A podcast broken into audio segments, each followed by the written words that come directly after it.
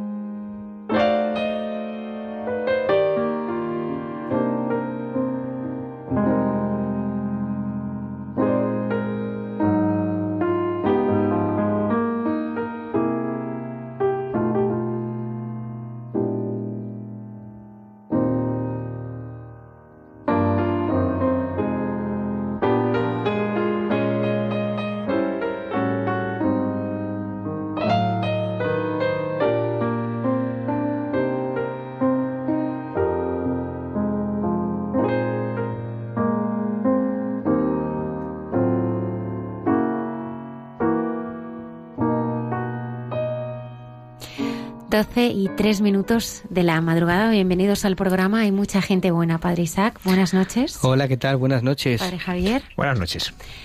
Esta noche se cumple el décimo aniversario del fallecimiento de, de Pablo Domínguez, que falleció a los 42 años practicando el montañismo. Sí, era un sacerdote madrileño. Eh, fue muy conocido tiempo después gracias a la película La Última Cima, que surge del interés del director de Juan Manuel Cotelo cuando conoce la figura de este sacerdote. Y bueno, pues en esta noche vamos a ver, como decía el santo cura de Ars, el sacerdocio es el amor del corazón de Cristo. Y vamos a descubrir dos testimonios, eh, uno a través de, Pablo Domínguez, otro a través de Luigi Usani, que en la muerte se desvela el amor de Dios, ¿no? A través de estos sacerdotes. Buenas noches, Oita. Hola, buenas noches. 18 años eh, de la mano del padre Pablo Domínguez, ¿no? Que te dirigió espiritualmente. Sí, sí, sí, 18 años. y hoy, esta noche, nos acompañas para, para hablar de este, de este gran sacerdote, santo sacerdote. Sí, Pablo siempre ha sido un liante, así que te ha liado me también, ha traído aquí hoy. Porque sí, la verdad que es un poco inesperado. Padre Isaac. Pues hoy nos acompaña también Ricardo Franco, él es padre de familia, tiene dos hijas, es el, director editorial de Facebook y nos va a contar cómo se recuperó de manera milagrosa de una enfermedad mental que te llevaba desde su infancia y que él consideraba un auténtico infierno, ¿no? Él me contaba cómo él quería transmitirnos en el día de hoy que su vida es un auténtico milagro. ¿Qué tal, Ricardo? Hola, ¿qué tal? Buenas noches. Ricardo, ¿tú qué haces nada más levantarte por las mañanas? Yo, pues pongo los pies en el suelo, que ya es, que ya es un milagro, y le digo a Jesús que le quiero mucho. Qué manera más bonita de empezar una mañana. y le doy las gracias porque, porque me quiere. Yo he escuchado a un sacerdote esta semana que dice que le pregunta si ha dormido bien, porque el Señor no duerme bien todos los días, ¿eh? Muchas gracias a los queridos oyentes que, están al otro lado. Gracias por estar ahí. Lola Redondo también está preparada con las redes sociales para recibir eh, todos vuestros comentarios. Empezamos.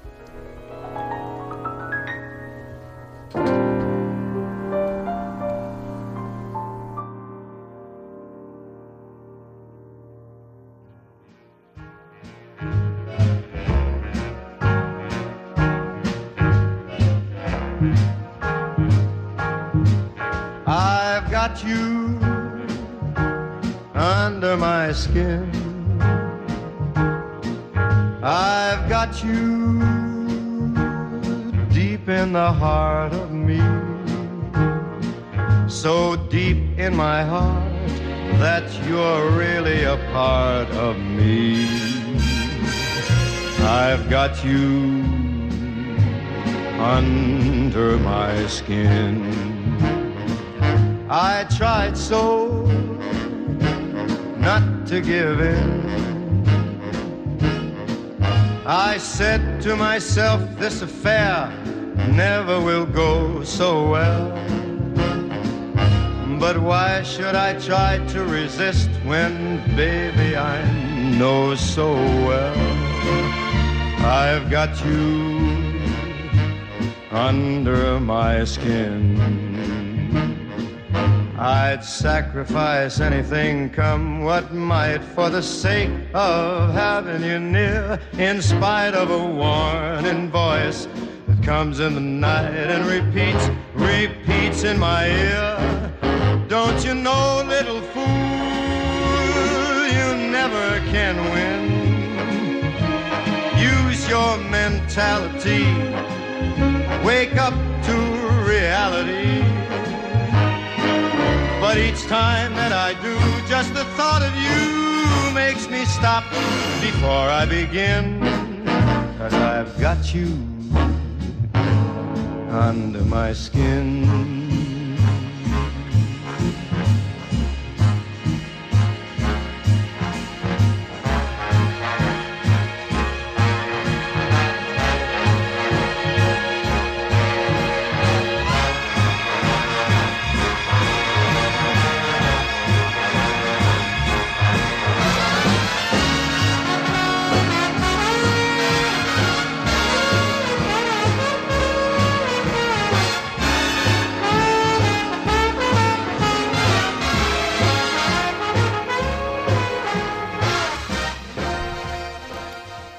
Ya hace 10 años que fallecía en el Moncayo el padre Pablo Domínguez, a los 42 años de edad, sacerdote madrileño. Él estaba en la Facultad de Teología de San Damaso, había sido su secretario, era decano, y, bueno, fue un momento impactante para todos.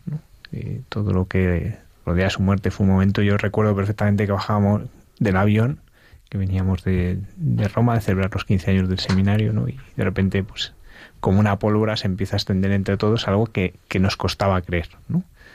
Y, y, bueno, pues Pablo, eh, después de su muerte, se ha visto hasta qué punto su vida era fecunda. No ha sido en la muerte, eh, como dice el Evangelio, ¿no? si el grano de trigo no muere, queda infecundo, ¿no? Pues cómo se ha visto que, que su muerte ha, ha sido tan fecunda.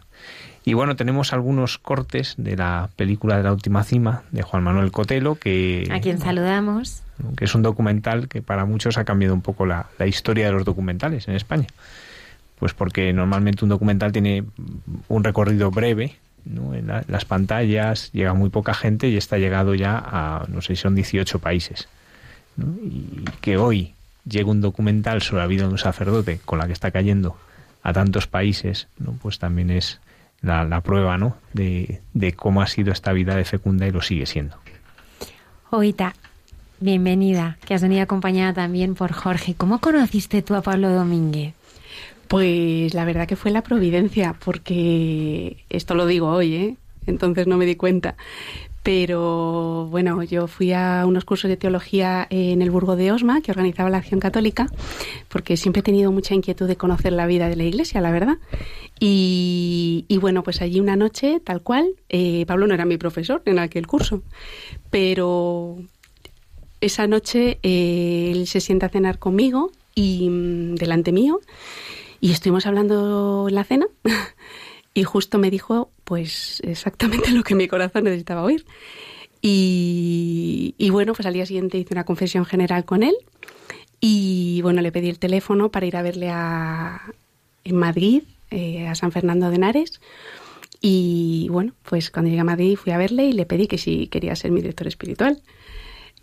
Y esto la verdad que no tiene ningún sentido, porque mi parroquia, que es de origen, que es el Buen Suceso, siempre hemos tenido sacerdotes santos. Pero de alguna manera, pues bueno, pues el Señor yo creo que me lo puso en el camino eh, y tenía que ser Él. y así fue. Durante 18 años estuviste dirigiéndote con Él. Sí, sí, sí, 18 años y además con, pues, eh, pues con mucha asiduidad. No sé si por mi parte o por la suya, pero es verdad que nos veíamos cada tres, cuatro semanas al máximo y bueno, a los primeros años en San Fernando, luego ya fue en el seminario, y ahí quedábamos. Y, y luego los últimos años, eh, bastantes años, como él celebraba en la Concepción, la misa de 12, mm. pues pasaba justo, venía de la sierra, pasaba por casa, aparcaba. Y bueno, pues ahí dábamos un paseazo, confesábamos, hablábamos de todo, desayunábamos y luego se iba a la parroquia. Ahorita, ¿cómo, ¿cómo era Pablo? Pues, pues increíblemente yo cuando estaba con él me parecía, pues no sé, absolutamente como normal, ¿no? Y luego con, con el tiempo me he dado cuenta que, pues que era un hombre muy excepcional. O sea, porque tenía una alegría que yo no conocía más que en él. Eh, tenía una forma de ver la vida y de afrontar los problemas única, o sea, única. Yo no he conocido una cosa igual. Y, y una manera de escuchar, una paciencia, un saber acompañar, que es algo realmente, eh, bueno, pues muy, muy excepcional, o sea, muy excepcional. Yo durante esos 18 años, te soy sincera, que no me di cuenta, ¿eh? absolutamente de nada. Pero realmente, eh, luego yo me he dado cuenta con el tiempo, ¿no? O sea, pues que era, eh, no sé, si, yo comprendí lo de que tenemos que ser otros Cristos en la tierra, ¿no? Pues bueno, pues yo creo que Pablo era, pues sí, un Cristo en la tierra, ¿no? Y era un hombre que, que no decía muchas cosas, pero las cosas que me decía eran cosas que, que pues que mi corazón necesitaba, ¿no? Eh, pues cosas como la Eucaristía, como leer el Evangelio, ¿no? La palabra de Dios era una de las cosas que más me insistía. Y, pero poco más, ¿eh? Poco más, no te creas que, que, que me decía grandes cosas. Y yo le recuerdo con, pues eso, en una mano una cruz, recuerdo perfectamente, y en otra mano el rosario, lo recuerdo a la perfección, ¿no? Eh, tampoco hemos rezado tantas veces el rosario juntos, alguna vez sí, pero no tantas como, como, como yo hubiera querido, ¿no? Eh, y celebraba la Eucaristía de una manera, eh, pff, yo ahora me di cuenta, o sea, que celebraba la Eucaristía de una manera mmm, muy verdadera, o sea, realmente él veía que el Señor estaba allí, en ese trozo de pan y en ese poco de vino, sí, sí, claramente. Vamos a escuchar a algunas personas que también le conocieron. Es que hay muchas imágenes que son erróneas de, de los curas. Que yo que sé, que son muy, muy retrógrados o que, que van muy serios y que, que te atacan si haces algo pecaminoso, yo que sé. Pero no, el, el tío Pablo no, no era así. Y, y hay muchos sacerdotes que, que tampoco son así. Yo en 25 o 26 años de amistad que he tenido con él, jamás, jamás le oído una palabra negativa ni una crítica de nadie. Jamás. Tú imagínate que contando un chascarrillo de un, pues de un amigo, mira lo que me ha hecho este, que desgraciado, como le coja, dice, oye, pues ¿por qué no rezas por él? Eh, reza por él y, ya verás. eh. Oye, pues quiérele más o le regalas esto. Dice, "Pero, encima que me has hecho esto regalarle, pues sí, sí a, ver, qué, a ver qué pasa, ¿no? Eso es lo que va buscando la gente hoy en día. Va buscando sacerdotes que transmitan pues esa alegría. Era muy niño también. O sea, y sabía hacer el tonto, pero como un niño. Como un niño, es que se igualaba a mis hijos. Con mis hijos se pasaban, se lo pasaban bomba con él.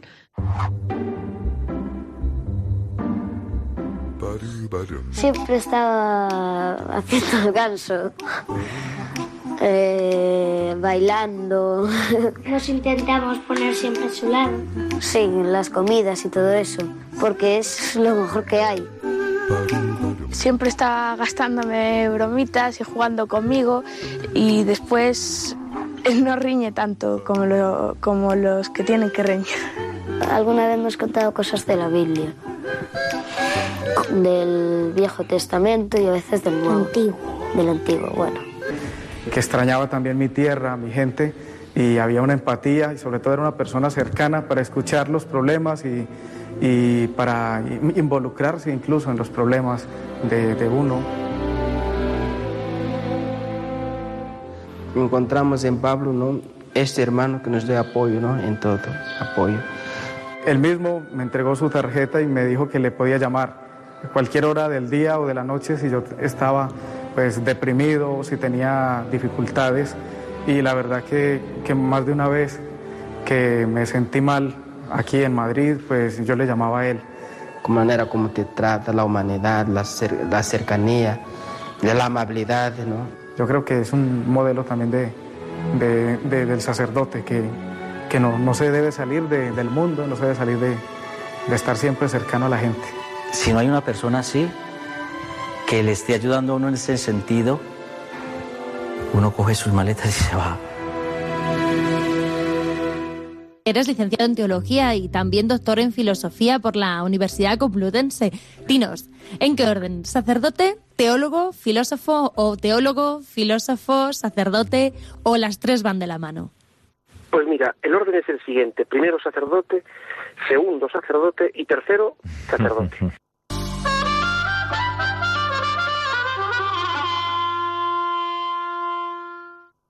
Para mí siempre el momento más especial de todos los que recuerdo ha sido siempre la, confesión general que hice con él. Con él sentía como la libertad de que podía decir cualquier cosa. Que estés ahí depositando todo el peso de tu vida en las manos de alguien, ¿no? Que está en lugar de Jesucristo.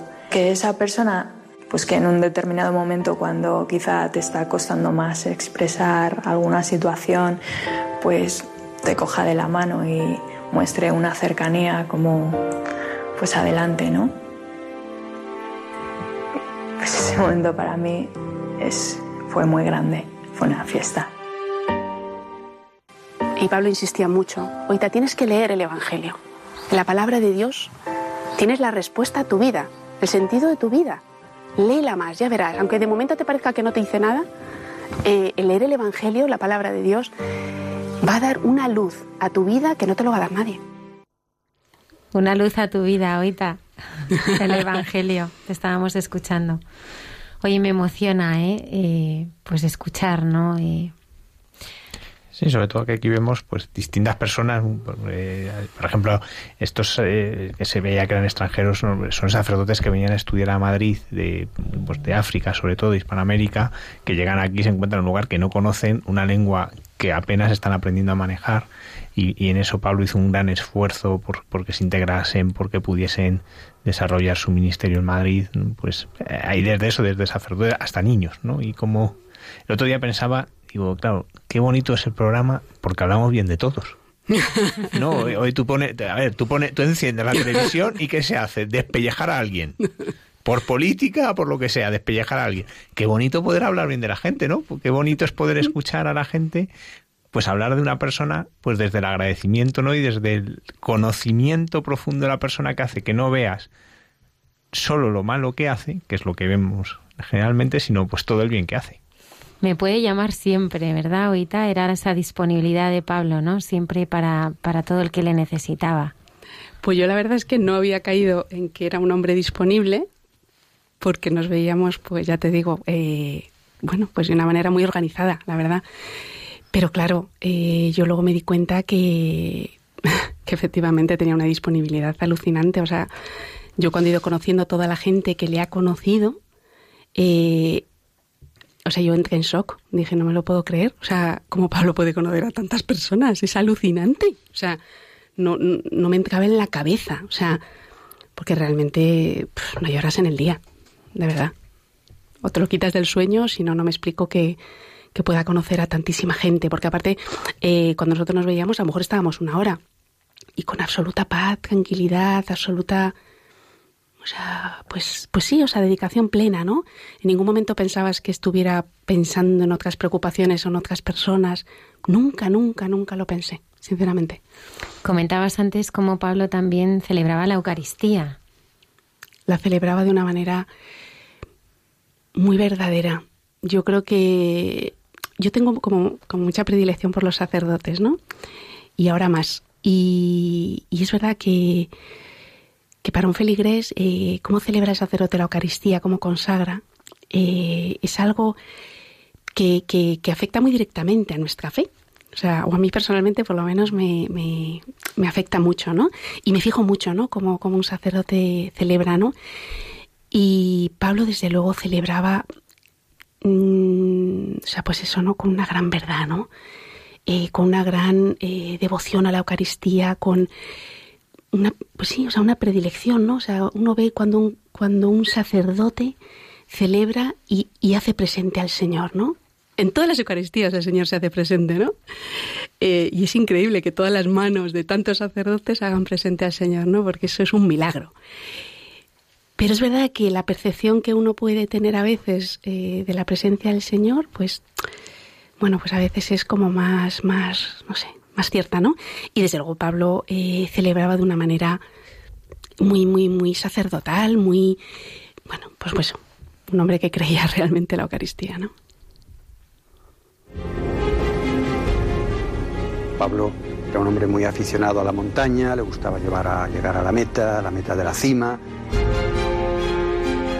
No solo para él era un aspecto deportivo, simplemente de de hacer deporte, por estar en contacto con la naturaleza, sino que él daba un, tenía un aspecto místico para él también, la montaña. ¿no?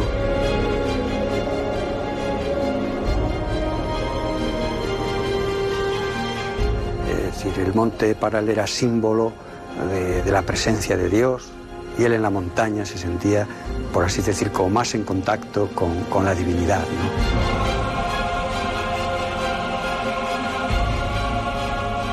Mm, También sabemos que cuando hacía este tipo de excursiones y subía a la montaña, si estaba acompañado, pues lo hacía acompañado con gente y si no lo hacía solo, él solía celebrar allí la misa. Celebrar en la montaña. Sí, sí, sí. Eso, eso contaba porque eh, yo nunca tuve la suerte de poder celebrar la Eucaristía con él en la montaña, pero sí que sé que lo hacía eh, cada vez que, que, bueno, que encumbraba, ¿no? Y él contaba que ponía altares, ponía pequeños altares a la Virgen, pequeños altares al Señor. No sé cómo serían, yo no los he visto nunca, pero sé que los ponía. Y yo estoy convencida que en montones de picos están, estoy segura. Eh, no sé cómo los haría, ¿no? Pero, pero sí, sí. Ahorita él, unos días antes, habla de la posibilidad de morir en la montaña, ¿no? De lo que significa morir en la montaña.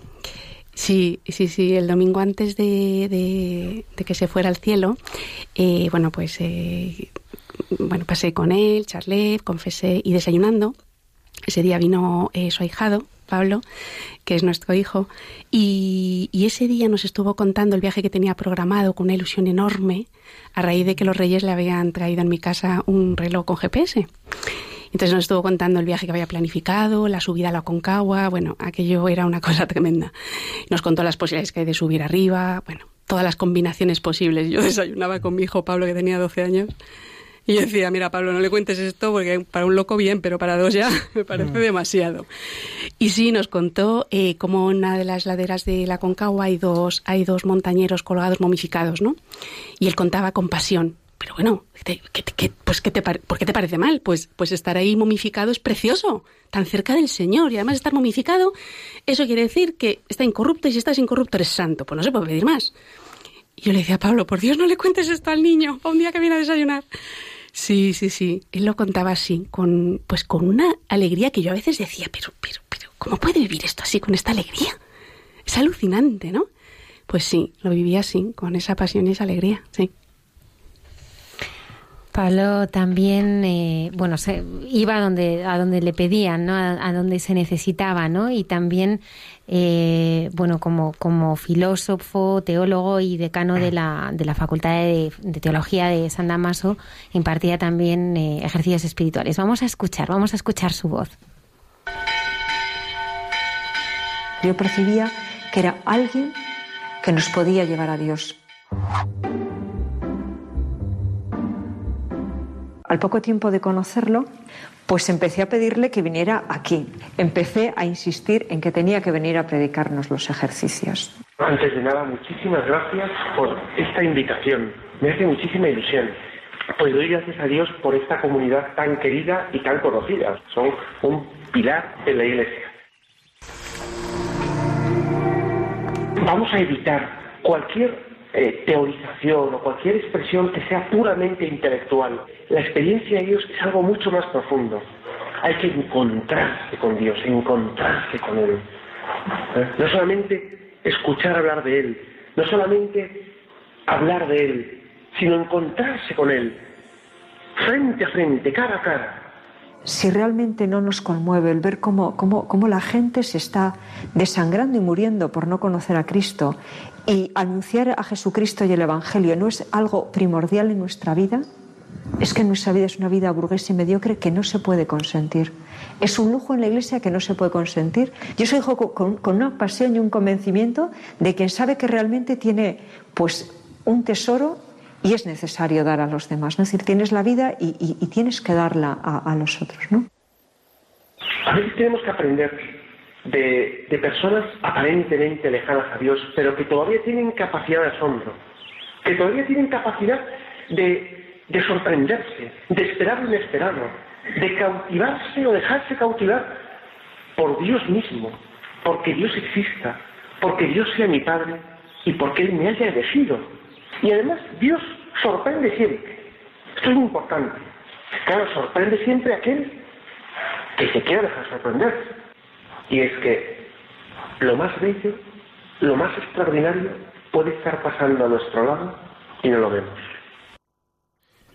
Escuchábamos a Sor Pilar Germán, que era en aquel momento la superiora del monasterio de Tulebras, que es donde estuvo dando ejercicios, y al acabar los ejercicios, pues como está muy cerquita al Moncaño, pues eh, ya antes de volver a Madrid, pues quería subir al Moncayo y es cuando, cuando fallece.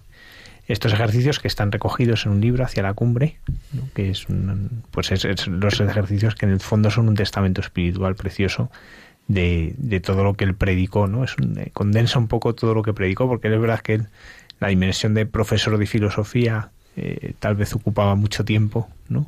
Pero, pero luego su predicación y los ejercicios pues mostraban una profundidad de vida que, bueno, pues que es lo que hacía que muchas personas les tra- fuese transformando. Fíjate, ahorita estaba escuchando a Pablo y, y estaba eh, recordando un poco tu historia, ¿no? Porque él habla de que hay que encontrarse con Dios, que hay que encontrarse frente a frente con Él, ¿no? Y yo creo que a ti Dios te sorprendió de la manera que tú menos podías imaginar, ¿no?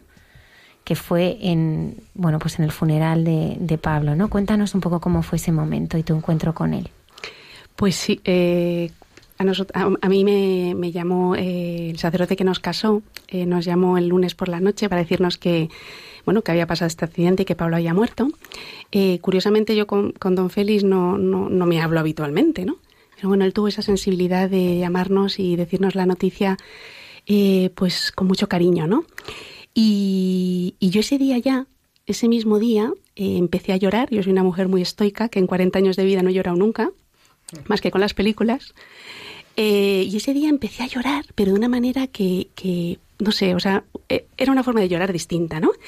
Y una certeza muy grande de que Pablo estaba en el cielo. No tuve tristeza, al contrario, o sea, una certeza muy grande de que Pablo estaba en el cielo, ¿no?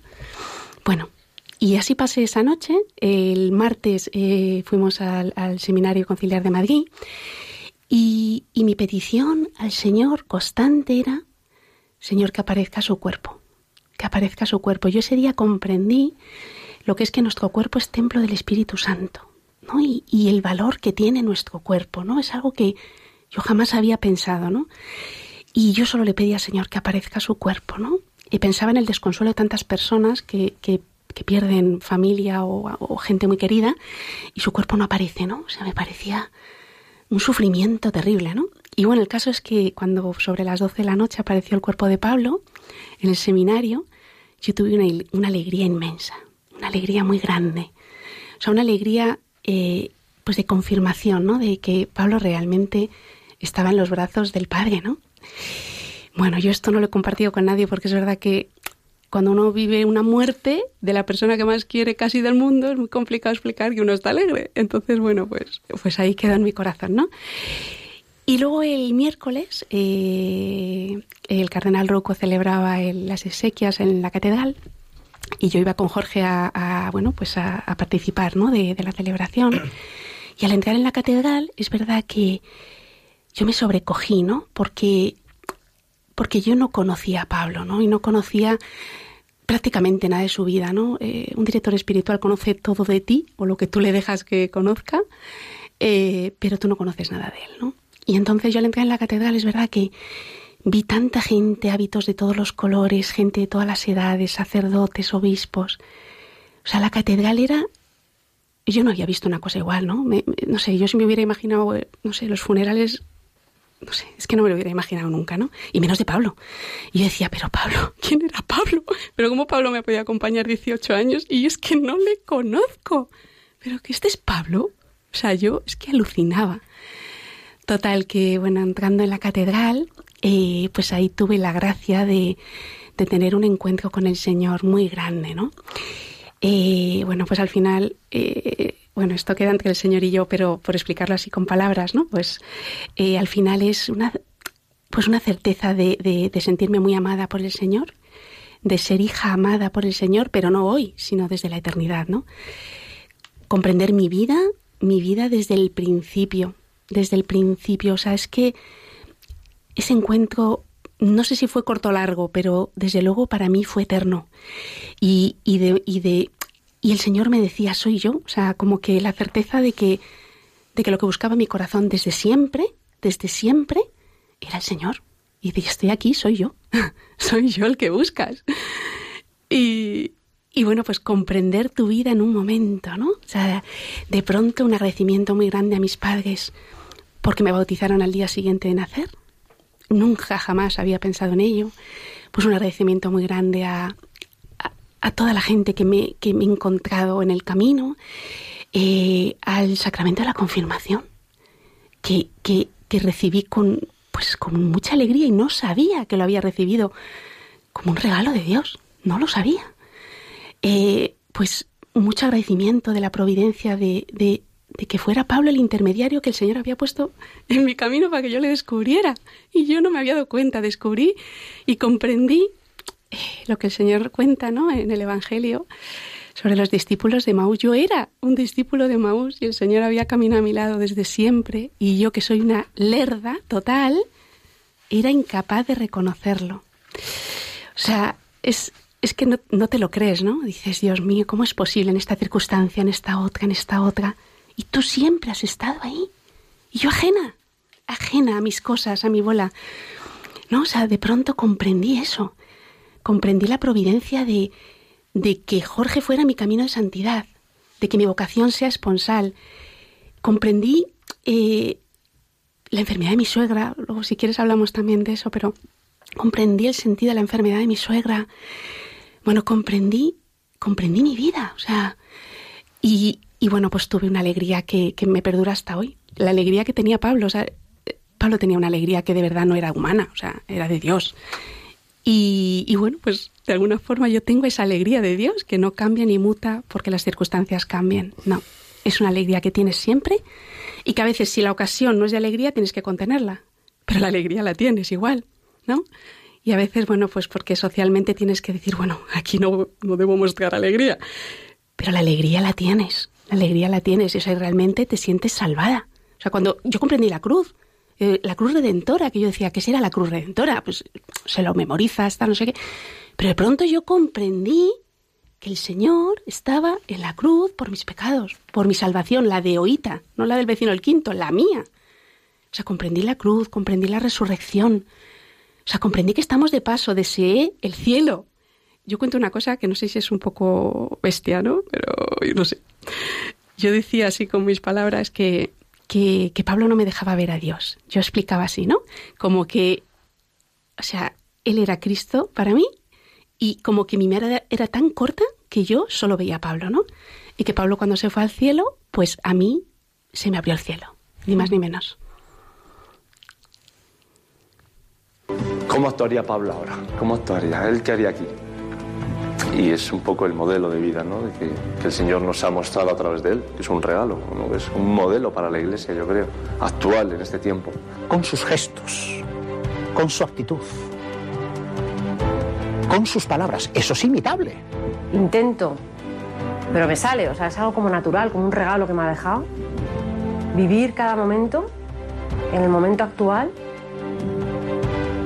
eh, abrazando el momento todo lo que pueda, amando todo lo que pueda, sin esperar nada a cambio. Pablo fue el que me dio la gran lección de que un sacerdote es el que eh, no piense en su sacerdocio, yo soy un sacerdote o presume de ello, no en absoluto, sino que es él para sí mismo, es sacerdote porque lo ha querido Dios y que su misión como sacerdote es servir al Señor y el mejor modo de servir al Señor es sirviendo a los demás. Cambiaría el mundo mucho. Si los sacerdotes viviésemos de esta manera, ¿qué es lo que nos corresponde a ser sacerdote?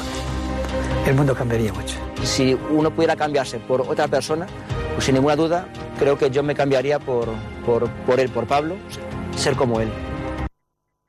Estábamos escuchando a Quique. Hola, Quique. ¿Te cambiarías también por Pablo? Esto que decía ahora ahorita es verdad, ¿no? Cuando uno es fascinado por alguien y, y, muchas veces el camino de la fe pasa por esto, pasa por el encuentro con una persona concreta de carne y hueso, ¿no? En la dinámica de la encarnación y que me fascina, pero es verdad que cuando ya no está, es cuando de repente se nos abre un campo enorme para descubrir que esa fascinación remite a alguien mucho más grande, que es a Cristo. Y, y por tanto, pues ese es el, el, camino, ¿no? Y por eso ese camino del morir, eh, en este caso, es, verdad, es un morir físico, ¿no? Pero también hay un morir espiritual, ¿no? El grano de trigo tiene que caer, ¿no? En tierra tiene que morir para dar fruto. Y va a ser siempre así. Y, tiene que ser así. Y en el fondo, pues todos estos testimonios los hace uno cuando ya ha pasado. O sea, si, si tú hubieses hecho una entrevista tres días antes, la mayoría de la gente no cuenta todas estas cosas, las descubres a la luz de la muerte. Pero que es que es el camino, el camino de Cristo es así.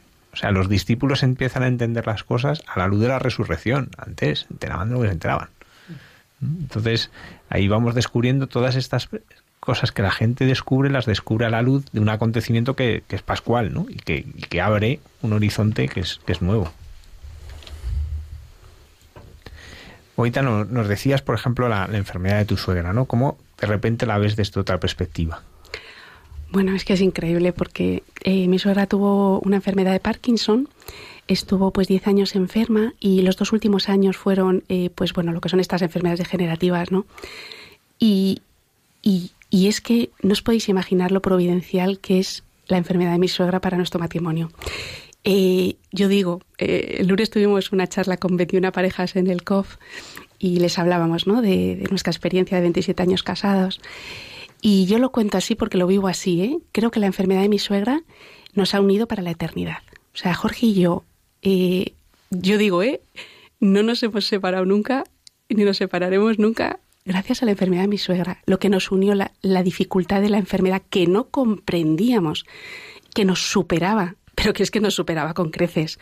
O sea, es que no te puedes imaginar, pero es que cuando yo estaba fuerte, eh, Jorge estaba que no se tenía. Cuando Jorge estaba fuerte, yo era porque no podía más. O sea, porque estábamos los dos con ella y realmente es que no sabíamos qué hacer. O sea, porque era pues cada día una novedad, cada día, pues lo que son estas enfermedades degenerativas, ¿no? Que cada vez se van, pues como la del Papa Juan Pablo II, ¿no? Como se van cogiendo en su posición fetal, o sea, son cosas que no comprendes, ¿no? El propio geriatra, que fue un, bueno, un, una bendición, ¿no? El geriatra, cómo nos orientó, ¿no? Pero es verdad que, que es que no, eres impotente ante una enfermedad que no conoces, que te supera, y de verdad que es que nunca nos hemos querido tanto, nunca. Yo me parece, o sea, me parece como una contradicción, o sea, porque dice uno, pero bueno, ¿por qué cuando tienes una dificultad tan grande, quizá la más grande que hemos tenido en nuestra vida, cómo eso te ha servido para unirte más y más y más a tu marido? Pues es la realidad. Yo a veces no comprendo las contradicciones de la vida, pero es que es así. Y entonces, al final, yo, eh, después de, de este momento de mi encuentro con el Señor, lo comprendí a la perfección. O sea, es que cuando uno más abraza la cruz, más redentora es la cruz. O sea, porque es que el Señor está ahí. Cuanta más cruz y más dificultad y más necesitas de Él, ¿no?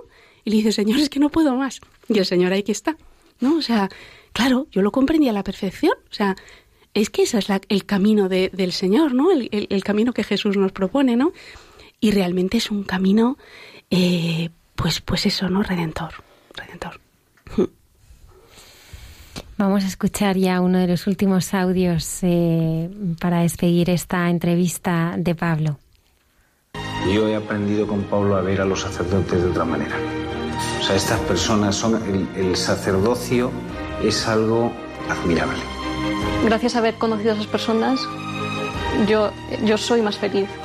Es verdad, un sacerdote no es un sociólogo, no es un trabajador de una ONG, no es un agente social, no es un político, no es un obrero tampoco. Es el que lleva un consuelo que no es suyo, es el, el, portador de Dios mismo para nosotros. Todas las profesiones son necesarias, interesantes, importantes, pero yo no creo que haya ninguna que supere en importancia la, vamos a llamarlo la vocación o la profesión del sacerdocio. Un cura me bautizó al nacer. Desde hace 35 años, un cura me da la comunión y me confiesa. Me casó un cura. Bautizó a mis hijas un cura. Y yo no sé cuándo moriré, pero me gustaría tener ese día junto a mí a un cura. Perdóname, querido cura, porque no sé ni siquiera cómo te llamas, porque no te invito a mi casa ni el día de Navidad, porque no te acompaño al médico, no te invito a una cerveza, no rezo por ti. Perdóname porque te he dejado solo, aunque tú siempre has estado conmigo. No volverá a suceder. Muchas gracias, cura. ¿Esto se ha terminado? No. Justamente ahora es cuando puede hacer más bien que nunca. O sea, si aquí hacía tanto bien a tantas personas, o sea, yo creo que arriba podrá hacer bien a todas las personas. Y eso es lo que ha sucedido, ¿no? que, que ha seguido haciendo bien a tantas personas. Es verdad que, que gracias en buena parte a, a, la película, ¿no? Pero también en lo que hablábamos, ¿no? La experiencia que, que uno va teniendo, cómo se ha ido transmitiendo, cómo se, se va extendiendo y sigue haciendo mucho bien. Y va con vosotros, ¿verdad, Zoita? Hoy me decías que habéis está la Concepción, ¿verdad? Celebrando la Iglesia de la Concepción de Madrid. Uh -huh. Sí, celebrando sí, sí. este décimo aniversario. Sí, él siempre os acompaña. ¿Os sentís que él lo sigue cuidando desde el cielo? Es que otra cosa que comprendes es la comunión con los que están en el cielo. Es que es impresionante. Es la comunión con los que están en la tierra, pero es que es la comunión con los que están en el cielo. Yo, fíjate, eh, tengo más presencia de Pablo ahora que antes. Claramente, quizá porque no era consciente de lo que es la comunión, ¿no? Y, y, realmente yo ahora le tengo a Pablo, o sea, me la sigue liando igual. O sea, le tengo de verdad como, sí, o sea, como de cabecera, ¿no? Porque es verdad que le tengo siempre muy cercano. Y además es que no te puedes imaginar eh, cómo me ha ido enseñando, yo que soy una mujer muy testaruda en, en general, eh, cómo me ha ido enseñando tantas cosas, desde la paciencia, eh, vivir de la providencia, vivir de fe es otra de las cosas que Pablo hacía, ¿no? Y la providencia, ¿no? Que yo es que no tenía ni vestigios de lo que era la providencia, ¿no? Es más, me aferraba pues a mis planes, a mis cosas, a mis rollos. Y claro, es que uno cambia la manera de ver las cosas. O sea, pues eso pasa de, de, de mirar así, someramente, a ver con profundidad las cosas. Y la providencia ha sido una de las cosas que más me ha regalado en todos los terrenos. De hecho, ahora tengo eh, eh, bueno, pasé cinco años sin, sin, ningún director espiritual pensando que Pablo era insustituible. Yo a veces es que tengo cosas absurdas, ¿no? Pues yo realmente me hice la composición de que Pablo era insustituible, como si se tratara de sustituir, imaginaros, ¿no? Bueno, pues una confusión muy grande, ¿no? Y lo que es la providencia, ¿no? Una vecina del despacho de Jorge, un día, en una copa del despacho, me dice que me había visto en la película y me dice, bueno, ¿y cómo se llama ahora tu nuevo director espiritual? Y me quedo así, y digo, uy, no tengo. Y me dice, pues que esperas a buscarlo. Y yo me quedé ojiplática, digo, pero bueno, que te buscaron un auditor espiritual, pero esto... Bueno, total, que lo llevé a la oración. Bueno, es que Pablo lo tenía claro, dice, ahorita busca rápidamente a alguien que te acompañe. Pues a el Día de Reyes, el mismo día, esto fue, pues yo qué sé, ponte que el 18 de diciembre, pues el Día de Reyes, el Señor puso en, en mi corazón eh, un nuevo sacerdote. No podemos vivir sin estar acompañados. Y, y yo, yo creo que Pablo siempre está ahí detrás, ¿no? Pues eh, diciéndome, ahorita esto te falta, ahorita haz esto, ahorita no te has dado cuenta que tal. Sí, sí, yo le tengo muy cerca siempre, sí, sí, sí, en todo. Ahorita, Jorge, muchísimas gracias eh, por haber compartido este rato con, con, nosotros. Os quedáis, ¿verdad? Claro que sí. 12 y 45 minutos eh, de la madrugada y ahora, dentro de, de, muy poquito tiempo, estará Ricardo con una historia muy parecida. Pues sí, en, en, estos puntos, ¿no? De cómo a través de un sacerdote, pues uno ha descubierto a Cristo y cómo a través de la muerte de un sacerdote, especialmente, pues se abre una dimensión nueva en, en una vida, pues que toda es un milagro. Estamos,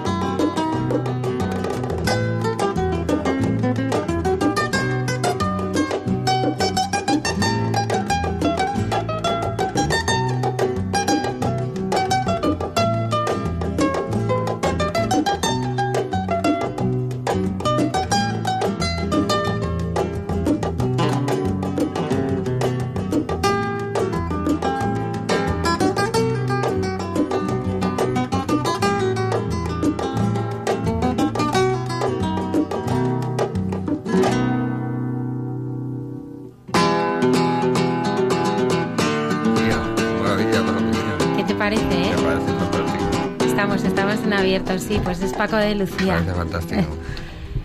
Sí, porque a ti te gusta mucho el flamenco. Me vuelve loco. Eh, por eso, por eso hemos puesto, por eso Me hemos vuelve puesto. loco. En tiempos de locura, Dios hablaba flamenco, cantaba flamenco. Pues ahora descubriremos esos tiempos de locura. Ricardo, ¿cómo, cómo fue tu infancia?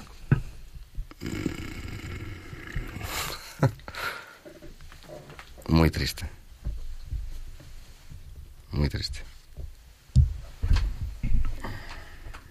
Solo puedo decir que muy triste. Mm. Viviste una, una infancia bastante triste, ¿no? En la que... Yo tengo recuerdos eh, y sueños. Recuerdo muchos sueños. Hace poco he contado eh, uno en el que yo eh, estaba muerto y todo el mundo y todo el mundo lloraba. Y en un momento dado yo decía no no que estoy que estoy bien que es que estoy vivo y todo el mundo se daba cuenta y me empezaban a abrazar. Y justo en el en ese momento de calor humano de en ese sueño de amor yo me despertaba y me moría de tristeza porque me daba cuenta que no era verdad.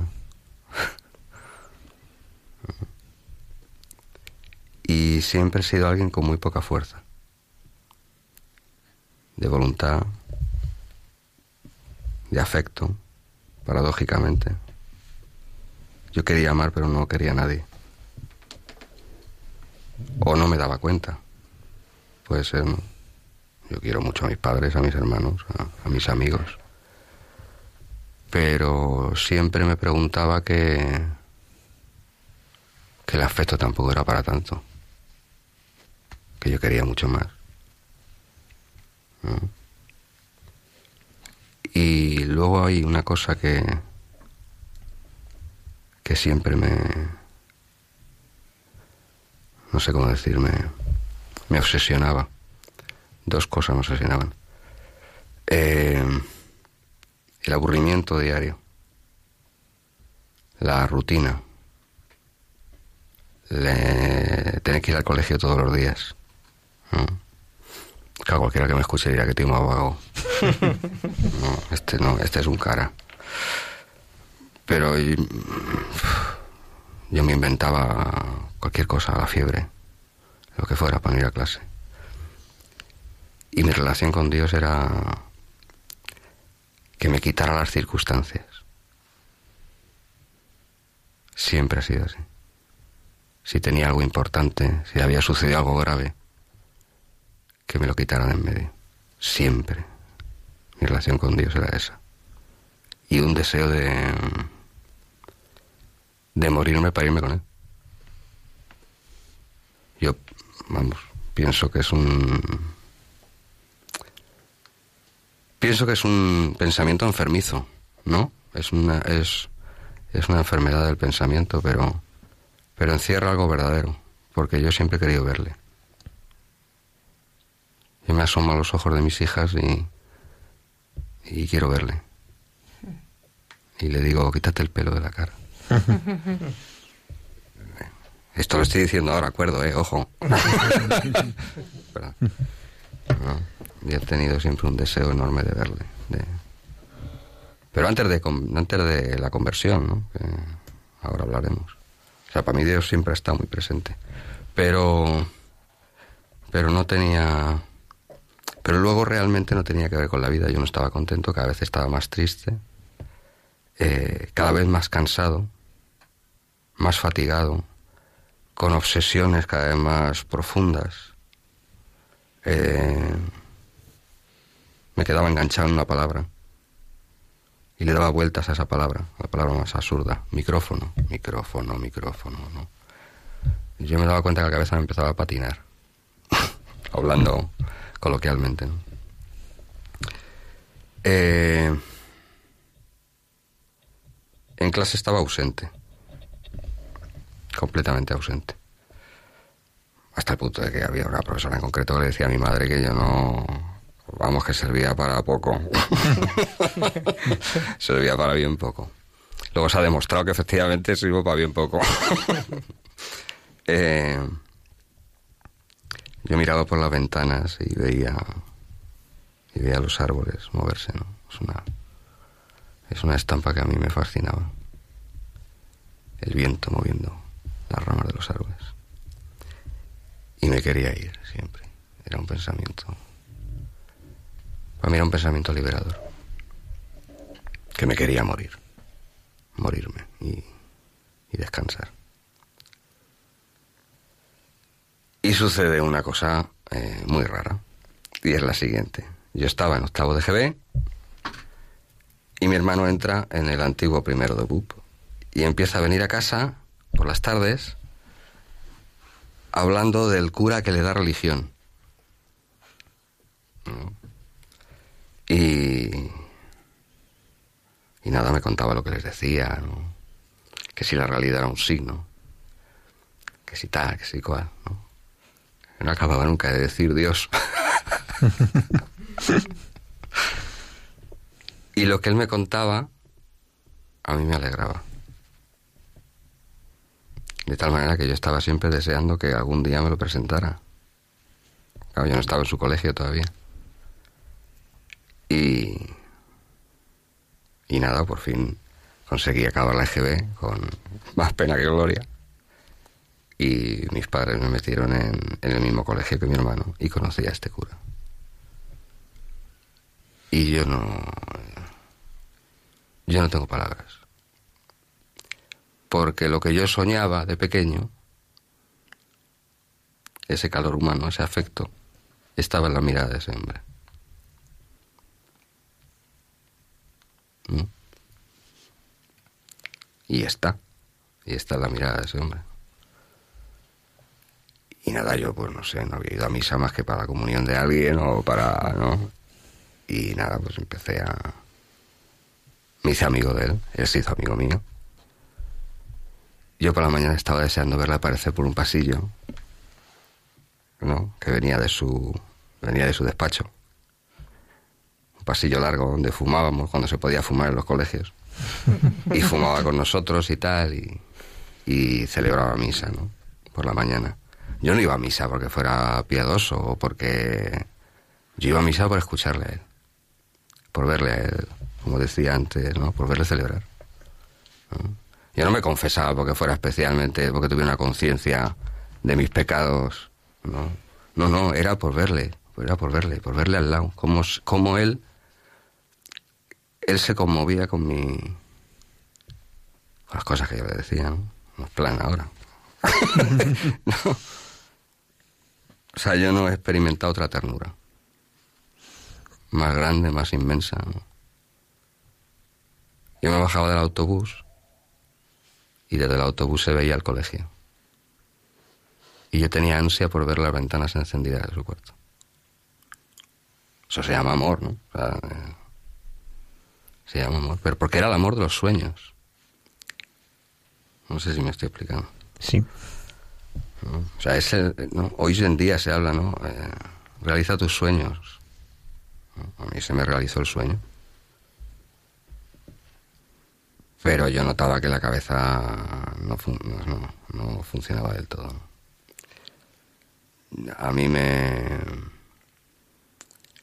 me fue creciendo un dolor muy grande en el corazón hasta el punto de que no me podía tocar. Tenía como una puñalada en el corazón y fui cada vez teniendo más ansiedad. Eh, dejé de dormir por las noches. Empecé a hacer muchas tonterías.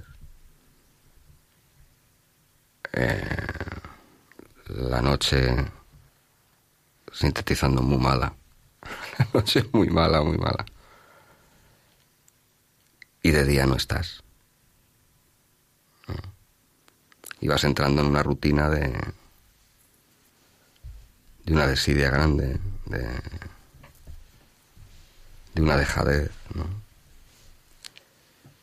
Y entonces, después de unos años, yo soy de la generación, claro, estas cosas son importantes. Yo soy de la generación del noviembre del 74 y si no teníamos algo que hacer en ese momento teníamos que ir obligatoriamente a la mili. Y entonces yo dije, en mi, mi iluminación interior dije, ah, pues me voy profesional. ¿no? Y me metí en un, en un barco de la Armada, en un petrolero. Eh, en gran parte también porque yo amo sobre todo la belleza. A mí me, me, me- fascina la belleza, me quedo embobado. Soy muy mirón, muy me fascinan los rostros, las ¿no? porque he pintado mucho.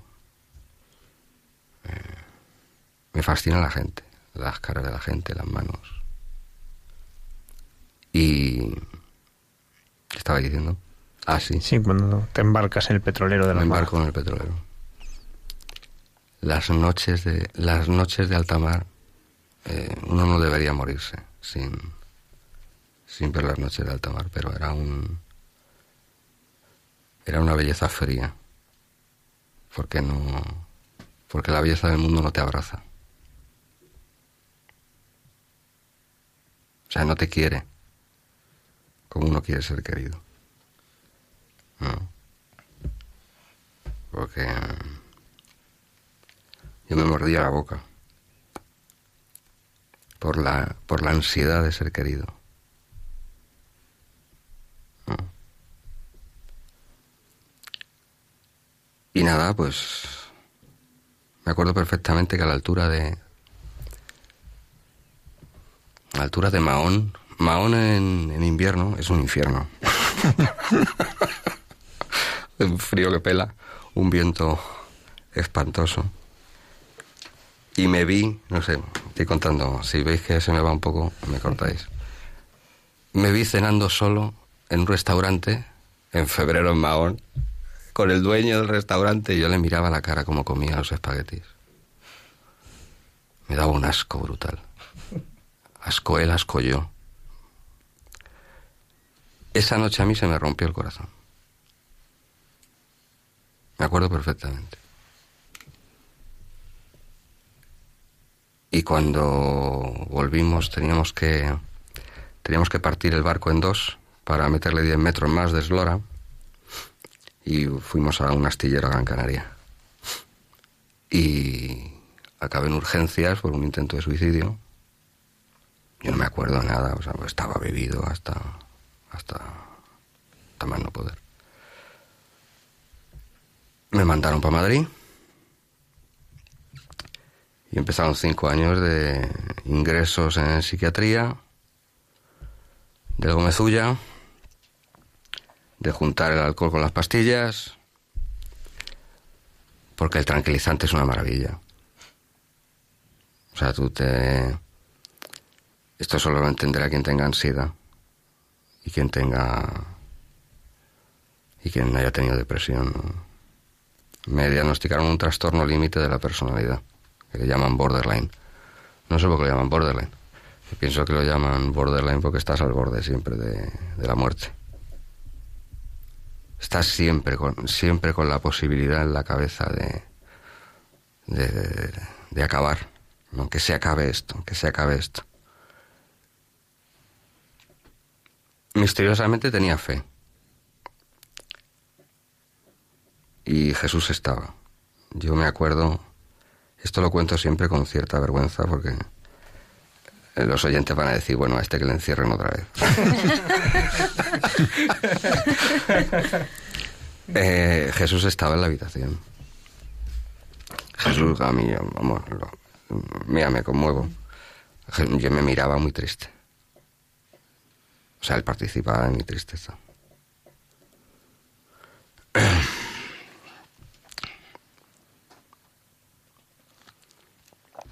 Y yo luego eh, le preguntaba por qué eh, si él me había prometido la felicidad, ¿por qué pasaba esto? ¿No? ¿Por qué tenía yo que pasar por esto? Y no los demás. yo veía a la gente que hacía su vida, que estudiaban sus carreras, que se lo pasaban muy bien. Y yo también, ojo, yo me lo he pasado muy bien. Me he pasado bomba. Pero después eran unos bajonazos tremendo. ¿no? Yo le decía a un antiguo amigo cantador mío, yo le decía, Pepe, cántame por soleá. Porque era lo único que... que.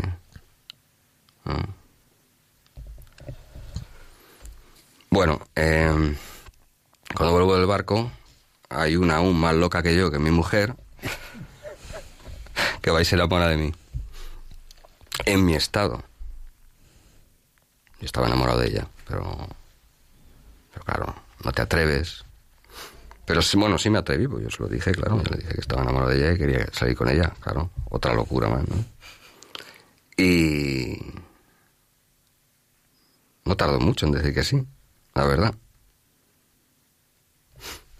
Pero al año y medio no, me tuvo que dejar.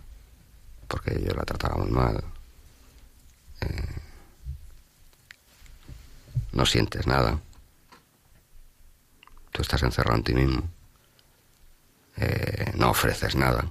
Afectivamente no ofreces nada. Solo ofreces quejas, cansancio, eh, decaimiento vital. O sea, no ofreces un futuro de alegría. Ni, ni puedes. No puedes ofrecer nada. Y la pobre año y medio me deja. Esto sería, yo qué sé, no sé, 2000, 2001, 2002, no sé. Bueno, empezó. Empezó, no, siguió y siguió hacia abajo. Un decaimiento tremendo. Una angustia cada vez peor. Yo me. Yo me malmedicaba. No, porque desapareces dos días, desapareces tres días. Si te han dicho que te tomes tres de tranquilizantes, pues de tomar cinco. No, porque hacen, porque, porque hacen más efectos. Y es que, o sea, estas cosas hay que comprenderlas. Para no sentir. ¿verdad? Claro, para no sentir nada.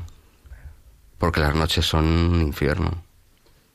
Y cuando te despiertas por, el, por la mañana es peor. Porque te duermes a las seis de la mañana. Porque la ansiedad es una cosa horrorosa. ¿No? O sea, es un infierno en vida. Pero un infierno. O sea, yo sé, yo sé lo que es el infierno. Pero perfectamente. Bueno, el 22... Bueno, a mí me cuidaba mi madre. Subí arriba, limpiaba la casa un poco, porque yo la tenía como una especie de taller de pintor loco, ¿no? Lleno de mierda, perdón, lleno de suciedad, ¿no? Yo ya llegó un momento que ya no, ya no me duchaba, ¿no? No te lavas, bajas simplemente a por el tabaco, no te dejan entrar en los bares en tu barrio. ¿no? Ingresando, ¿no? Cuando ingresaba, pues comía un poco, porque tampoco tienes hambre. Si habéis leído El Señor de los Anillos, es como Gollum. ¿No? Es, es algo así. Tú estás con tu anillo de pena. Y te lo pones. Aunque no sabes muy bien. No sabes muy bien cómo ha venido. Y por qué no se va. ¿no? Y se lo preguntas, yo se lo preguntaba mucho a Jesús. Yo le insultaba, le insultaba muchísimo. Digo, eres un. Te da la felicidad a todo el mundo menos a mí. De Bueno. hecho, justo junto a esta había una gran soledad, ¿no? Porque imagino que poco a poco van desapareciendo amigos, poco Sí. a poco vas... Bueno, había unos. Había una extraña compañía. Nunca me. Nunca me ha. Nunca me abandonó. Entre ellos mi. La que era mi novia. ¿No? Sí, tres o cuatro amigos. Que quedaban conmigo. ¿no? Sí. Y... Pobrecitos, yo no culpo a nadie, porque es insoportable. O sea, yo hoy en día no soportaría aguantar a una persona así. No sé cómo... No sé cómo decir. El último año me multiplican la, la medicación, a ver si se, a ver si el niño se estabilizaba un poco, y entonces llegué a los 100 kilos con este cuerpo que, que no pueden ver los oyentes, desgraciadamente, pero... Vamos, que 100 kilos era como el doble de lo que eres ahora, Pues prácticamente. sí, prácticamente. Y me daba mucha vergüenza salir a la calle. Yo soy muy coqueto. Me daba mucha vergüenza. Salía por la noche nada más. Y entonces, el 22 de febrero de, del 2005 de madrugada muere Luis Giussani, el fundador de Comunidad y Liberación. Y a mí me llega eh, un SMS al día siguiente por la noche. La noticia empieza a correr desde las 7 de la mañana y a mí me llega al día siguiente por la noche. Y en ese momento que yo veo el móvil y me dicen, don Yusani ha muerto, uno de estos incondicionales, una, una de estas incondicionales, una amiga, muy amiga, muy querida. Eh, yo le empiezo a pedir a don Yusani, porque yo tenía fe. Porque la fe no se borra. La fe no se borra. O sea, uno por uno no deja, o sea, uno no deja la fe porque no vaya a misa. O porque no eh, no cumpla según la medida humana. Porque hay un misterio enorme entre el corazón de Cristo y el corazón de cada hombre. Eso es un misterio. O sea, nosotros podemos pensar en alguien, ese no cree. A lo mejor cree más que tú. ¿No? Bueno, yo estuve, no sé, hasta la una o dos de la mañana pidiéndole a don Yusani que me curara. Y a la Virgen María que me curara. Curadme, curadme, curadme. Y yo sentía que se abría la eternidad. Yo no puedo explicarlo de otra manera. Como si se, como si se descolgara un poco eh, ese velo de las cosas, ¿no? Que lo ves a veces en los ojos de las personas, que lo ves a veces en algún pasaje en, misa, en, ¿no? en esos momentos del día. O sea, se descorrió un poco un velo, pero no un poco, se descorrió completamente.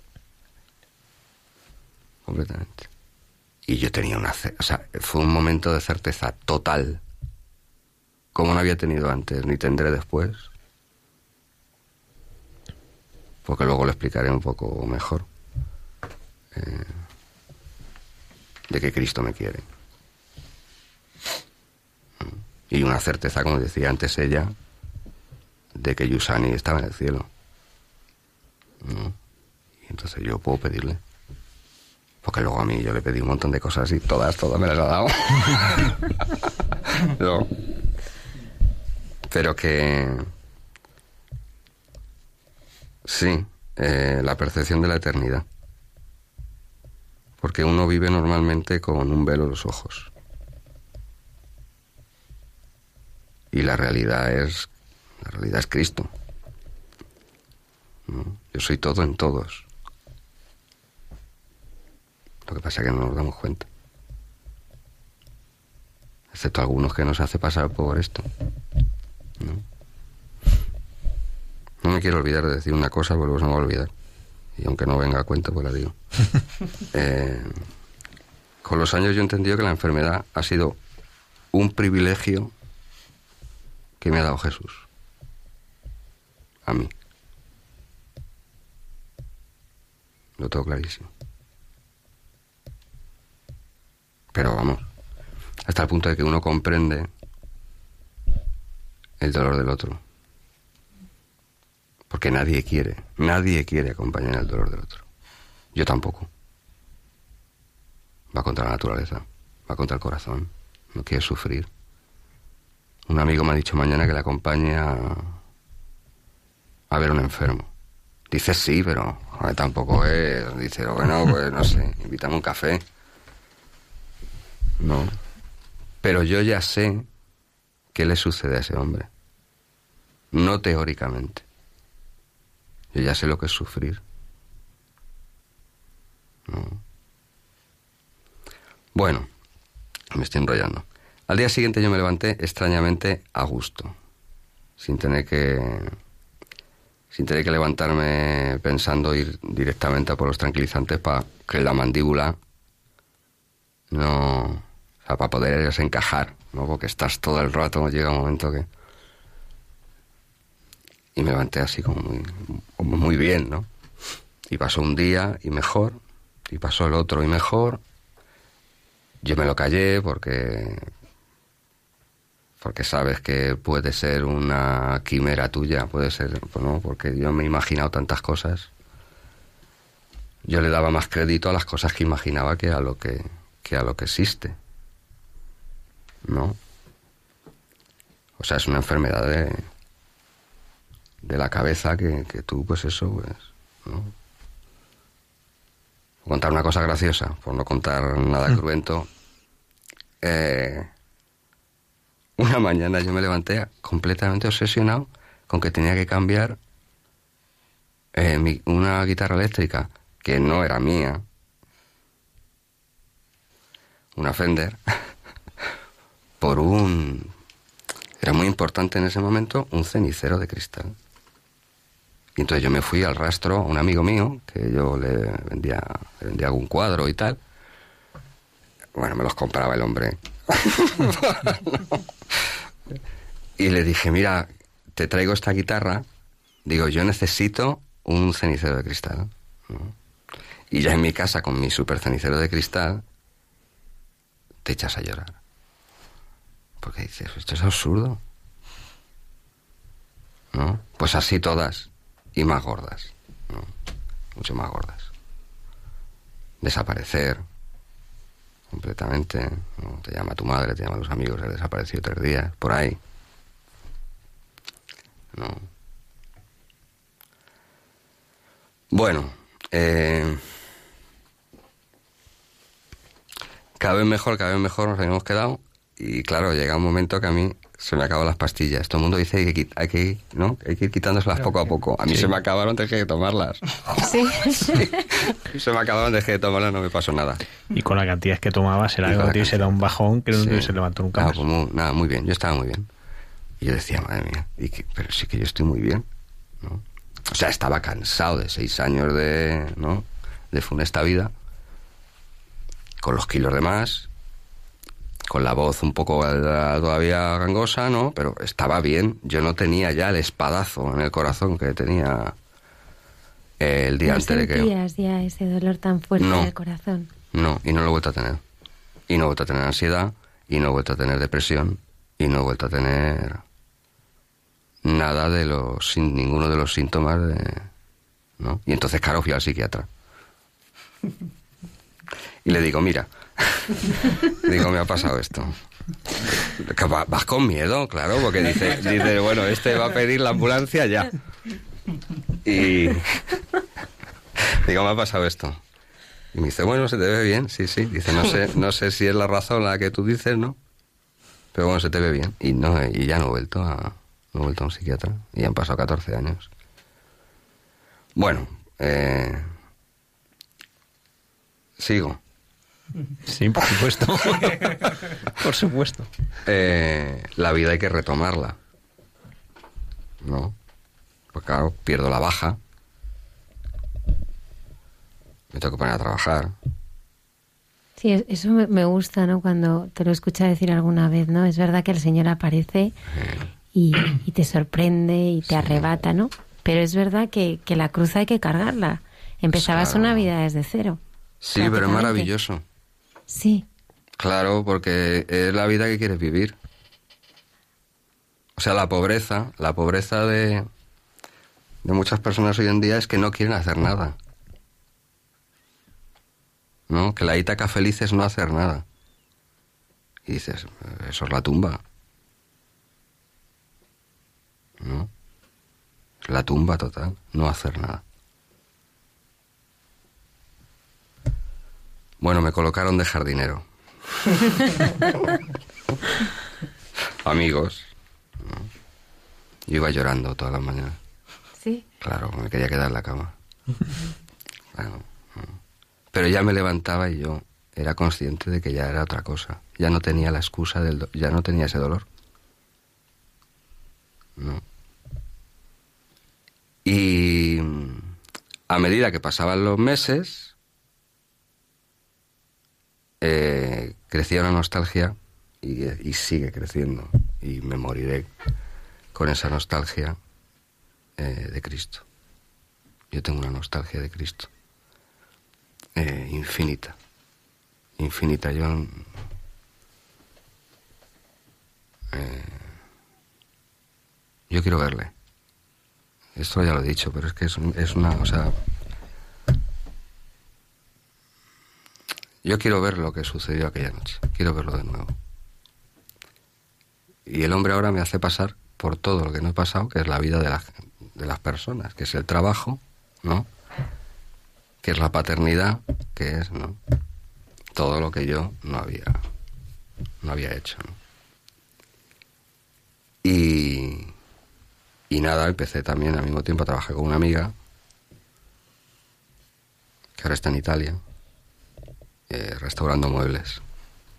Y entonces a punto estuvimos de irnos a Italia los dos. Y justo ella se, con los billetes sacados de ida solo, se rompe, se rompe una pierna en la que ella tenía un cáncer. Que le habían curado y tal, ¿no? Pero se le rompe al pisar un poliespan. y entonces yo me quedo en Madrid, sigo de jardinero. Y entonces, gracias a que no me fui a Italia, una tarde en el, en el intercambiador de Moncloa veo a mi antigua novia. Digo, hombre, Angélica, que estará durmiendo.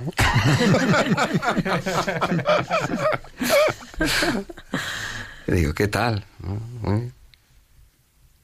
Y nada, empezamos a vernos otra vez.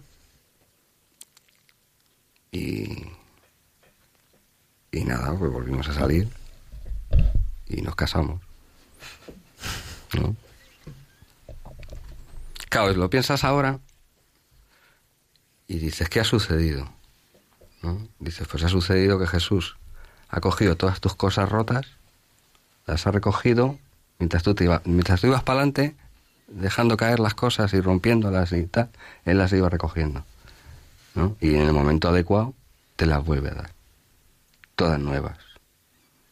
¿no? Mira que yo hago todo nuevo. Es así. Digo, para mí es así. Y todos hemos venido al mundo para que sea así. ¿Por dónde iba? Ya no me acuerdo. Nos hemos quedado, os casasteis. Nos hemos casado. Nos hemos casado. Y. Y él está mi mujer. O sea, yo estoy hora y media sin mi mujer y la echo de menos.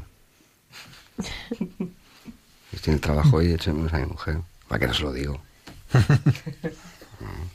Soy así de perro. El corazón de Cristo es el corazón de mi mujer. Y quien debería estar aquí es mi mujer. Está invitada cuando quiera. Es que es muy poco habladora, muy tímida. Sí. Porque hay ciertas cosas de ella que son extraordinarias. Que a mí me, que a mí me fascinan. Que uno a veces como marido y como y como hombre pues no te das cuenta. Pero pero siempre hay un momento del día en el que yo me siento en el sillón agotado ya de, de leer libros y de ¿no? y yo la miro como juega con mis hijas y digo está ahí no sé si oye está ahí Jesús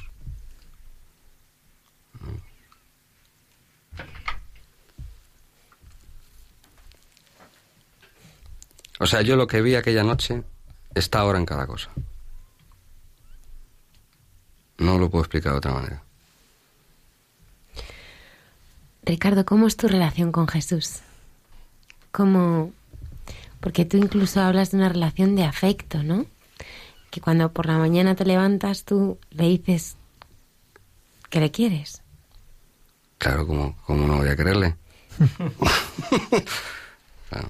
Sí me ha hecho, Está vivo. claro, él me ha hecho. O sea, él me está haciendo en este instante. ¿Cómo no voy a quererle? ¿No? No sé.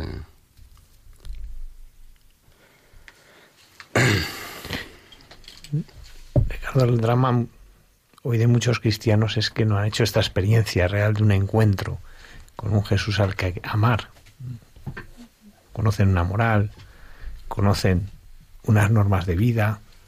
Bueno, mira, el cura del colegio tiene un dicho, porque él es de pueblo, en el fondo. Ahora se ha hecho, ahora se ha hecho muy cosmopolita y va por todo el mundo y tal, pero es muy, muy de pueblo. Y dice, a todo cerdo le llega su San Martín. A mí ya me llegó el San Martín. Yo ahora me siento a ver cómo pasan los cerdos delante de mi casa. ¿Eh? Porque sé lo que es la muerte, y sé lo que es la enfermedad, y sé lo que es el sufrimiento. Eh, nosotros todos venimos al mundo para encontrarle, pero no decidimos cuándo. Eso es una cosa de Dios. Pienso yo, porque yo he hecho grandes esfuerzos en ser un buen cristiano. Yo he hecho grandes esfuerzos en ser una persona decente. Pero no lo he conseguido nunca. Lo ha conseguido él en mí. No sé si me estoy explicando. Sí, sí, perfectamente. No. O sea, la gente piensa, o todos hemos pensado en algún momento, hasta que nos ha pegado un arreo en la vida, que la fe es hacer cosas. ¿no? Que es como pensar que el matrimonio es hacer cosas. O sea, tú haces la correlación y dices, ¿qué es el matrimonio? El matrimonio es hacer cosas. Bueno, pues ya te puedes ir separando, porque no es eso el matrimonio. El matrimonio es una fascinación por el otro. O sea, es una atracción por el otro. Es un afecto eh, sin medida por el otro.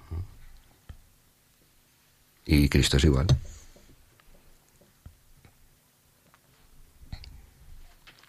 O debería ser igual. Ricardo, eh, solo el Señor cura. Yo hablo también de mi propia experiencia. Solo. Solo el Señor cura las heridas del alma, las heridas físicas. Solo el Señor cura. Solo el Señor. Ni los amigos, ni la mujer. Y voy a decir una cosa que hay que, hay que matizarla. No sé, no conozco el lenguaje radiofónico, en- entonces me lo censuráis. Si en un momento dado cortáis y ponéis música. Eh, las pastillas, los tratamientos psiquiátricos, yo recomiendo encarecidamente que no se dejen. ¿Vale? O sea, no se deben dejar. Porque hay muchas razones por, distintas por las cuales se te pone una pastilla. Y los médicos miran muy bien los síntomas y esto es un borderline y esto es un obsesivo compulsivo y esto es un tal, esto es un cual. Pero la pastilla no da la felicidad. Y uno se entrega a la pastilla como si la pastilla eh, fuera la panacea. Pero simplemente la pastilla lo único que hace es aminorar un síntoma. Pero ¿y qué hacemos con el deseo del corazón? ¿Qué haces con el deseo del corazón? ¿Qué haces con el deseo que Dios ha puesto en tu corazón? ¿No? Eso no lo puede dar una pastilla, no lo puede dar la química, no lo puede... Pero es que no lo puede dar mi mujer, no lo puede generar mi mujer, yo no me lo puedo generar. Yo no me puedo generar este hambre que tengo de... este ansia que tengo de, de amor. Y que lo he tenido siempre. O sea, no se vacía ni se seca porque te cases. O porque tengas muchos hijos. O por- no. Porque como es infinito, ¿no? entonces puedes tener. ¿Cuántas mujeres puedes tener? ¿No? Ese es el. Es más bonito atravesar el. A mí me encanta aburrirme con mi mujer. Sí. Me encanta, o sea, sí. Porque tengo espíritu de, baguete en el fondo, ¿no? Y a mí me gusta estar sentado leyendo, escuchando música. Cojo la guitarra, ¿no? Que la guitarra tiene su trabajo, ¿eh? No menospreciemos. Y claro, después de esto estás en comunión y liberación, claro, después de Ah, yo sí, claro, claro. Yo llevo 30 años en Comunidad de Liberación. ¿Qué ha sido para ti vivir tu fe en comunidad? Pues bueno, eso es una pregunta incómoda. ¿Por qué? Porque, no, te lo digo de broma, porque mm, yo tengo dificultad con la comunidad, por mi temperamento. ¿No? Entonces Dios es muy bueno y me pone gente como moscas. Porque yo soy especial, yo soy muy especial. Y mi cabeza está todo el día maquinando cosas de arte y de... ¿no? Entonces pienso poco en la comunidad, la verdad. ¿A qué te dedicas, Ricardo? Pues ahora estoy de editor en Facebook. Mañana quién sabe. Facebook es, eh, es una editorial que ha publicado varios libros. Sí, eh, católicos. es- católicos y muchos de, de testimonio, ¿no? Sí, sí, porque pienso, pienso que el relato de la fe debe ser testimonial. O sea, el ámbito de la teología eh, no explica del todo. O tiene un público, pero no es el gran público. O sea, la teología la entendéis, pues, los que la estudiáis. Pero hay mucha gente que no tiene por qué saber teología. Pero sí, pero sí es necesario que aprenda el, el método de la fe. ¿no? Que la fe siempre, la fe siempre viene por alguien que te mira distinto. Y que esa mirada coincide con lo que tú deseabas. Entonces a mí me parece que me parece que, que es necesaria una literatura del testimonio.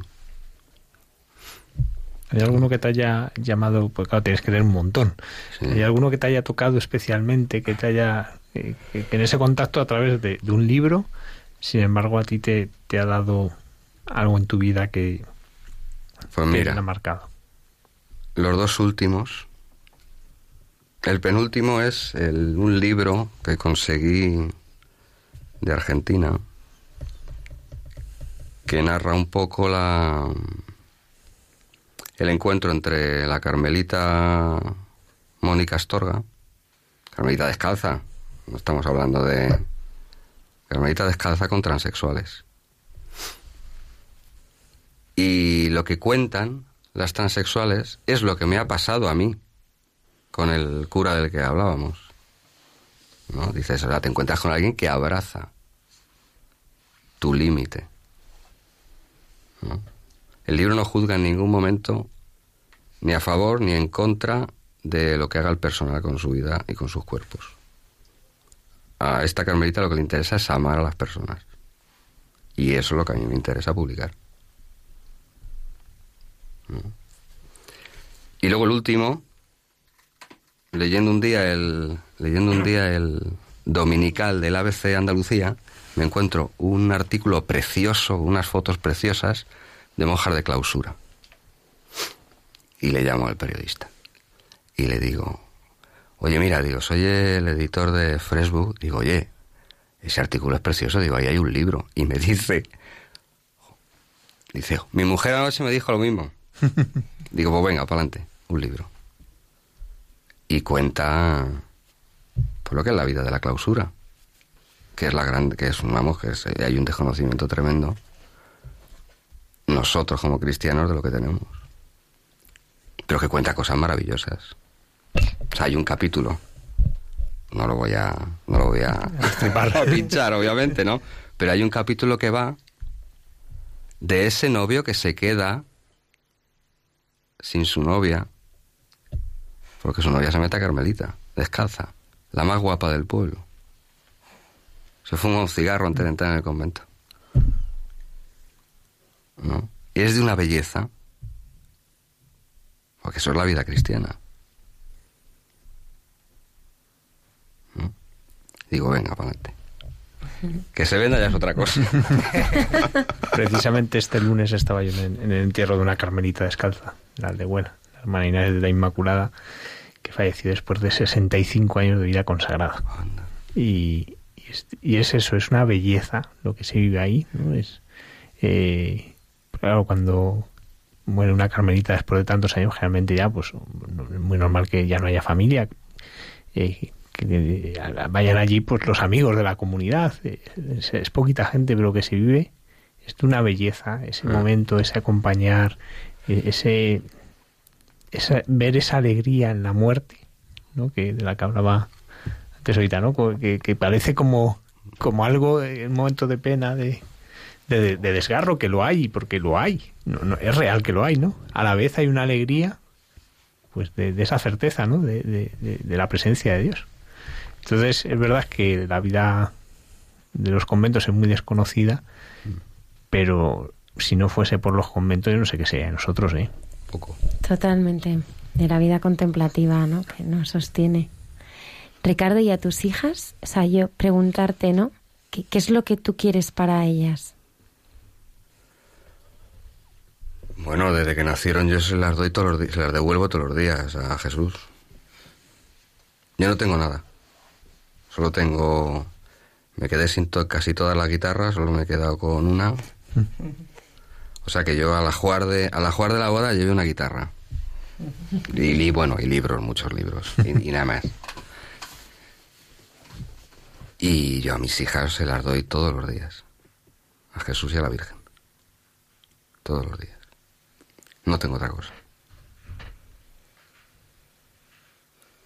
Yo todo lo que tengo es de él. Me encantaría poder decir, bueno, pero tengo un milloncete en... No, tampoco. Pero no lo necesito. Pues cuando lo necesito aparece. Cuando hablabas del sufrimiento, yo sé que hay personas que nos escuchan, ¿no? Que están pasando por situaciones de muchísima dificultad, ¿no? Que están faltas de esperanza, de consuelo, Sí. que se sienten muy solos. Muchos al borde del precipicio. Y como a ti te pasaba, no tienen ganas de vivir ni de seguir adelante. Y lo único que quieren es, es descansar. Y, y tú que has pasado por todo eso, ¿no? Durante tanto tiempo, ¿no? ¿Tú qué les dirías? Pues lo primero y lo fundamental es que le den esa tristeza a Jesús. Que no hagan caso a nadie. Que pasen de consejos. Esto quizá es muy radical, pero es que te marean. Hay mucha gente que te marea. Haz esto, haz lo otro, vete a Lourdes. No. Dale a Jesús eso. Porque debajo, o sea, debajo de esa herida, y es una herida eh, que no tiene nombre, está Jesús. Está el pobre ahí como un mendigo pidiendo. Dámelo, dámelo. Y luego otra cosa, bueno, esto quizás es un- una cosa particular. Hay que leer a Santa Teresita de Jesús. Hay que leer a Santa Teresita. A mí al principio me. A mí al principio me.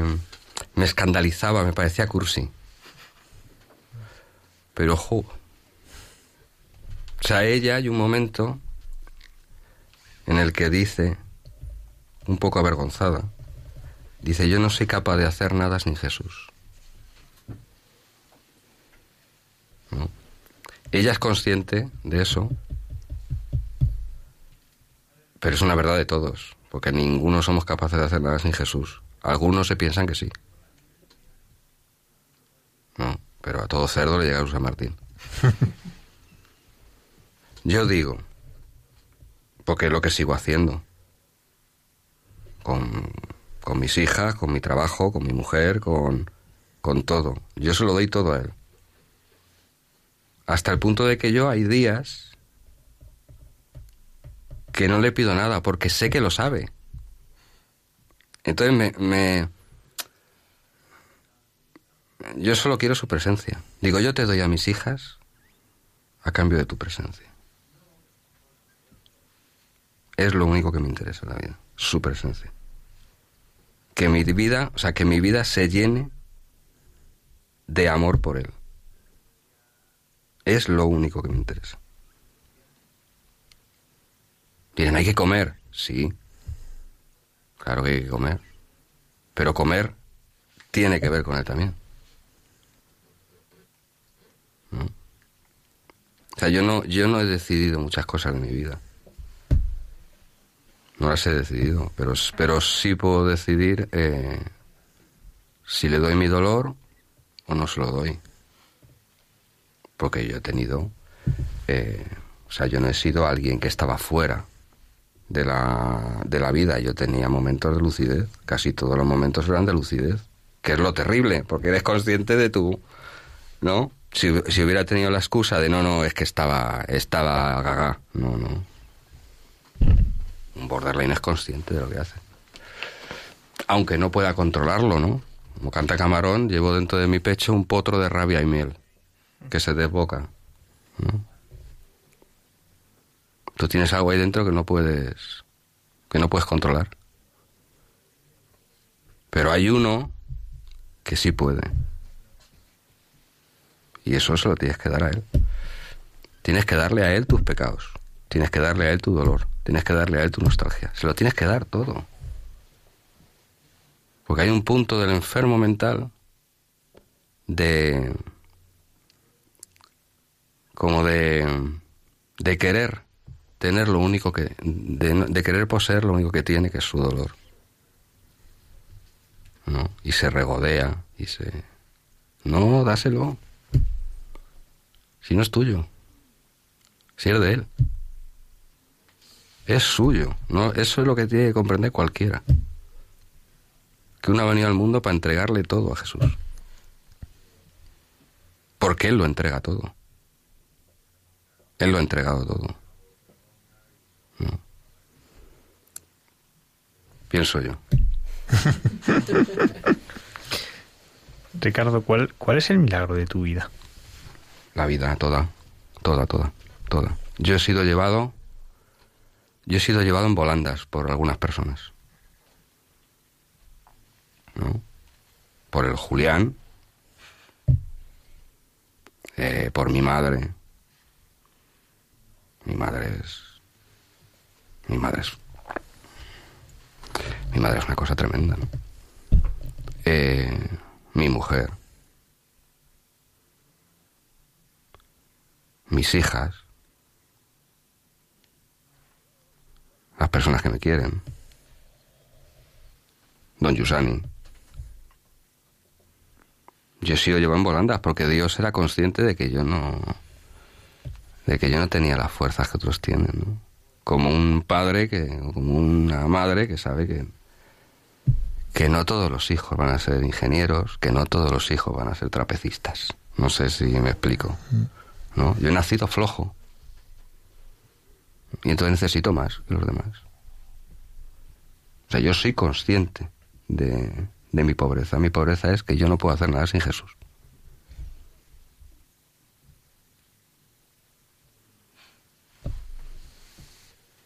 Pero esto, que a mí me interesa subrayarlo, que la vida es, la vida es un milagro. No es porque sucedan cosas espectaculares que en algunos también suceden. La vida es un milagro porque existe Cristo.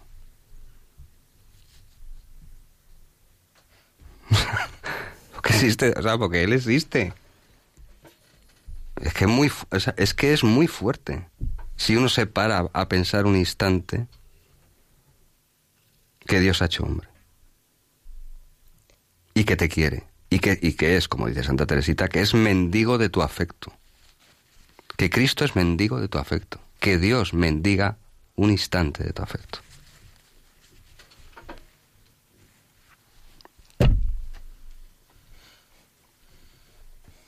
Eso sea uno camionero, la carterana o prostituta, eh, es interesante.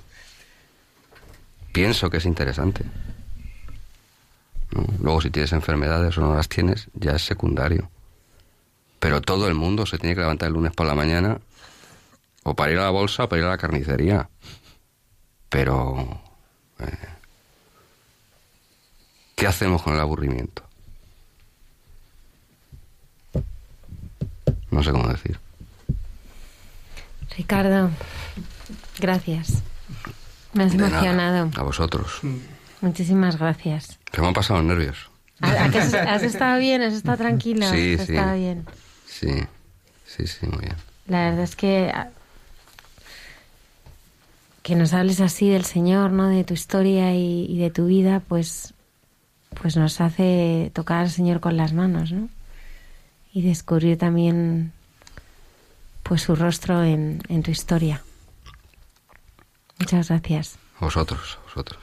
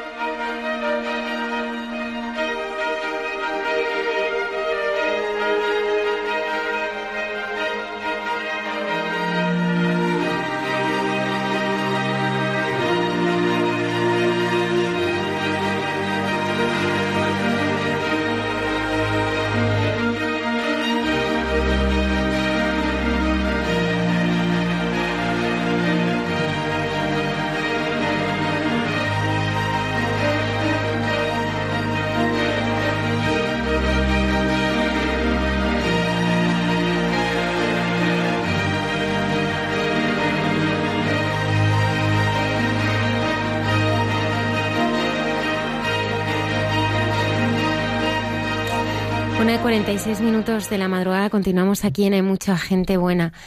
Dichosos los que lloran porque ellos serán consolados. La hermana Carmen Pérez y José Manuel Palomeque esta noche nos traen en- entre tú y yo un diálogo eh, precioso hablando sobre, sobre esta bienaventuranza para todos los que lloran.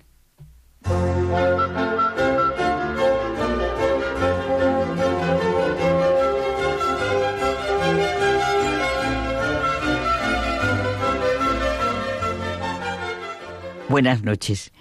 Qué a gusto, ¿verdad, José Manuel, en estos momentos en el programa de Hay mucha gente buena. Y estamos en estos minutos de intimidad entre tú y yo, que hemos empezado una cosa muy bonita y vamos a seguir con ella. Hemos empezado las bienaventuranzas.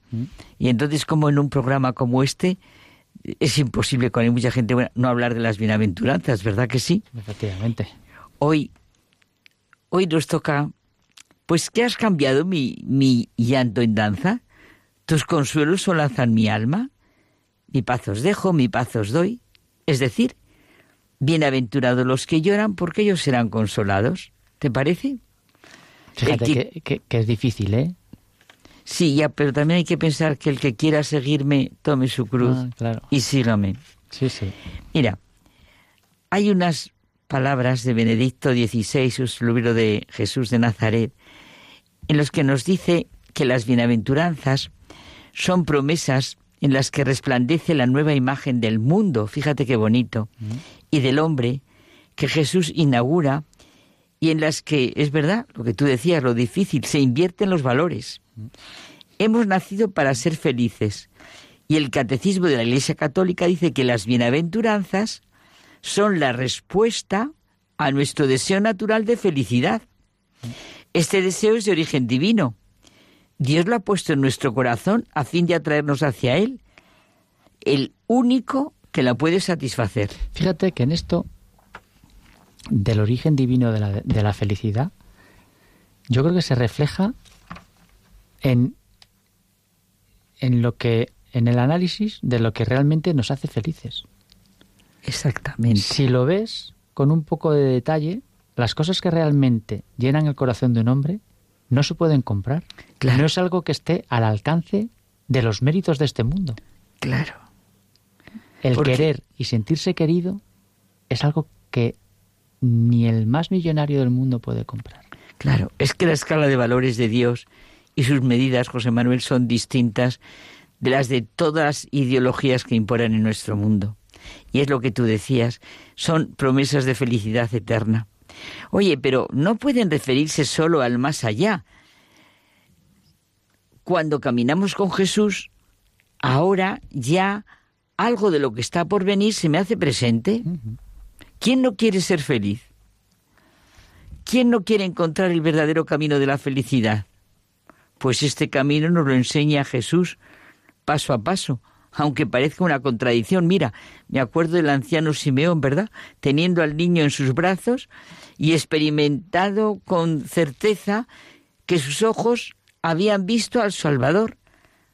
Bendijo a sus padres y le dijo a María, será como un signo de contradicción y a ti misma una espada te traspasará el alma. Fíjate, es como, como los mandamientos, ¿no? Que aquella persona que no tenga una relación con, con Dios, realmente en los mandamientos los ve como unas prohibiciones. Es- y en cambio que- es verdad. es las señales para que no te pierdas en el camino. Maravilloso lo que estás diciendo.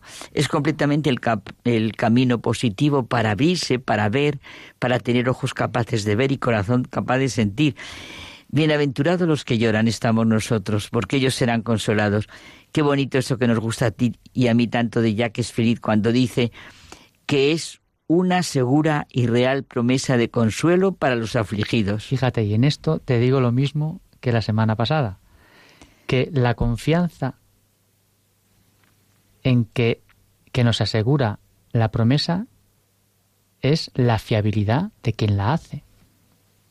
Solo quien conoce la verdad puede prometer algo así. Claro. Fíjate que eh, eh, en, en el ámbito, digamos, más nuestro, eh, tú cuando confías en alguien, Cuando confías no por lo que te dice, sino por quién te lo dice. Claro, y por, eso cómo tenemos es. que fiarnos. en Por eso decimos, claro.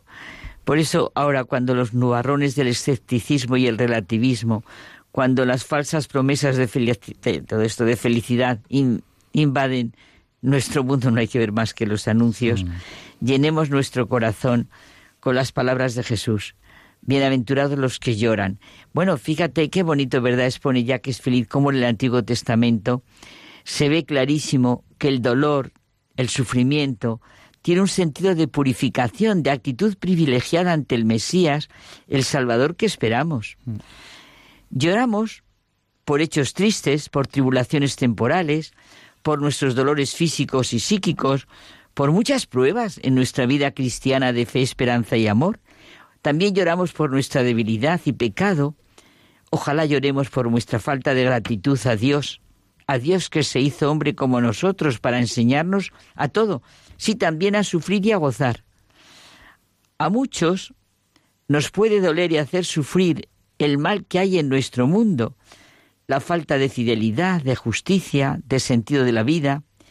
Bueno, pues Jesús nos enseña que somos bienaventurados cuando nuestras lágrimas nos hacen sentir lo que en el fondo de nuestro corazón anhelamos, ¿Para qué fuimos creados? Si esto lo decías tú y hemos sido redimidos.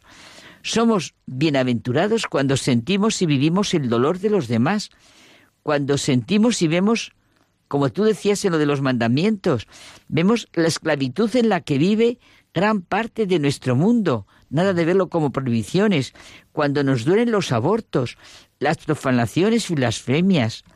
Cristo nos promete el consuelo. Nos podemos preguntar frecuentemente qué lágrimas recibirán consuelo y sentir, aunque el corazón nos reproche algo, como dijo San Juan, que Dios es más grande que nuestro corazón. Sí, sí, sí, es verdad. ¿eh? Oye, ¿cómo nos da paz y serenidad, confianza y hasta una alegría que no es de este mundo, sentir lo que nos dice ya que es feliz, que nos hace saborear que uno de los títulos más bellos que se encuentran en la escritura, donde San Pablo da gracias a Dios por la consolación que ha recibido tras un tiempo de prueba, es Padre de las misericordias y Dios de toda consolación. Fíjate, a mí siempre me ha llamado muchísimo la atención el, ese, esa reflexión de, de, San Pablo cuando dice, estemos seguros de que todo lo podemos en aquel que nos conforta. Que sepamos de verdad de quién nos hemos fiado y a quién nos confiamos en nuestro diario vivir. Es verdad como lo que hemos dicho antes, ¿no? Eh, saber de quién te fías en la vida, ¿no? De quién te fías cuando te promete todos esos consuelos, esas alegrías, esa paz que va en contradicción con lo que el mundo te está diciendo. El mundo te dice, el que llora es un idiota, el débil no vale para nada. El, pobre, el manso. ¿Quién te lo dice? te lo dice siempre alguien que quiere algo de ti. Sí. Oye, eso que estabas diciendo tan bonito, pues si saboremos la alabanza de San Pablo al Señor, bendito sea Dios, Padre de nuestro Señor Jesucristo, el Padre de las misericordias y de toda consolación, y que nos consuela de todas las tribulaciones, y que seamos capaces de consolar a los que se encuentran en cualquier tribulación. Es fundamental, José Manuel, no confiar en nosotros mismos, sino en Dios que nos ama. Una y otra vez yo me repito las palabras. voy a cortar porque es que el otro día escuché una cosa que me pareció muy, muy, muy interesante. Y es que mm, con esto de la confianza, eh, que a ti a mí tanto nos gusta y que también la serenidad, la paz, la alegría que estamos los libros de Jacques Philippe como como como hablan ¿no? de la confianza, del abandono y el sentirnos llamados pues, a la vida por él. Escuché una anécdota que le pasó a Juan XXIII al al poco tiempo de ser eh, elegido papa, que dormía mal por las noches, abrumado por la responsabilidad y, y, todos los problemas que tenía la Iglesia, ¿no? Y entonces una noche cuando estaba eh, recién acostado, pues tuvo como una especie como de, de, como de, voz en, en, el corazón, una inspiración que le decía eh, eh, mm, Juan, Juan, la barca la llevo yo. Ay, qué bonito. Qué bonito. No tengas miedo, claro que sí. La barca la lleva él. Entonces dice, claro que desde ese momento, pues ya dormía todas las noches plácidamente. Qué bonito. Entonces, bueno, ahí te lo dejo. Claro que sí, Él lleva la cuenta de nuestra vida, de mi vida, Él recoge mis lágrimas, mis dolores, lo que pedimos tú y yo tanto que estabas diciendo, claro que sí, cómo se nos da. Tenemos que pensar muchas veces también, José Manuel, en el revés de lo que nos hizo sufrir. Y yo pienso muchas veces, ya, que tenemos que recordar dos, solo dos momentos de Jesús, cuando dice, fíjate qué fuerte, Padre, si es posible, pase de mí este cáliz pero no se haga mi voluntad sino la tuya. Y lo dijo Jesús, oh Dios mío, Dios mío, ¿por qué me has abandonado? Bueno, pues nada, ser consolado es también comprender que lo que hemos vivido, que parecía un mal, José Manuel, se revela como un bien precioso. Es comenzar a entrar en la acción de la gracia. Y es que te digo otra cosa y nos vamos porque nos van a echar. Sí, sí, sí. Es que para que podamos consolar a los demás, primero hemos tenido que haber sido consolados, porque si no, no sabemos hacerlo. Y me quedo con la anécdota de San Juan Pablo. No, Juan 23. Ah, no, de Juan 23 me has dicho, es verdad. Con la anécdota de Juan 23. Vámonos que están detrás de nosotros. Efectivamente, estamos detrás de vosotros. Nos quedan solamente unos segundos para terminar el, programa. Isaac, muchísimas gracias, Padre Isaac. Muchas gracias a ti a todos vosotros. ¿Cuándo escuchamos al Padre Pío? Pues dentro de dos semanas, a las 11 los domingos, cada 15 días. Y en el podcast. Y en el podcast. Muchas gracias, Padre Javier. A ti, Almudena. El, el Señor te ha hecho libre, Ricardo. Y total, total. ¿Eh? Totalmente libre. Muchísimas gracias. A ti. Oita, A vosotros. gracias por, por en el décimo aniversario de, de Pablo Domínguez no habernos recordado, ¿no? La figura y el testimonio de este sacerdote tan santo. Un regalo y gracias a Dios. Gracias a Jorge también, que ha estado ahí silencioso eh, a tu lado. Aquí el equipo de Mucha Gente Buena estaremos eh, puntuales a nuestra cita, sin faltar, en directo el próximo viernes en el programa de Hay Mucha Gente Buena. También eh, podéis escribirnos a hay mucha gente buena. Que tengáis una feliz y santa semana. Gracias por estar ahí.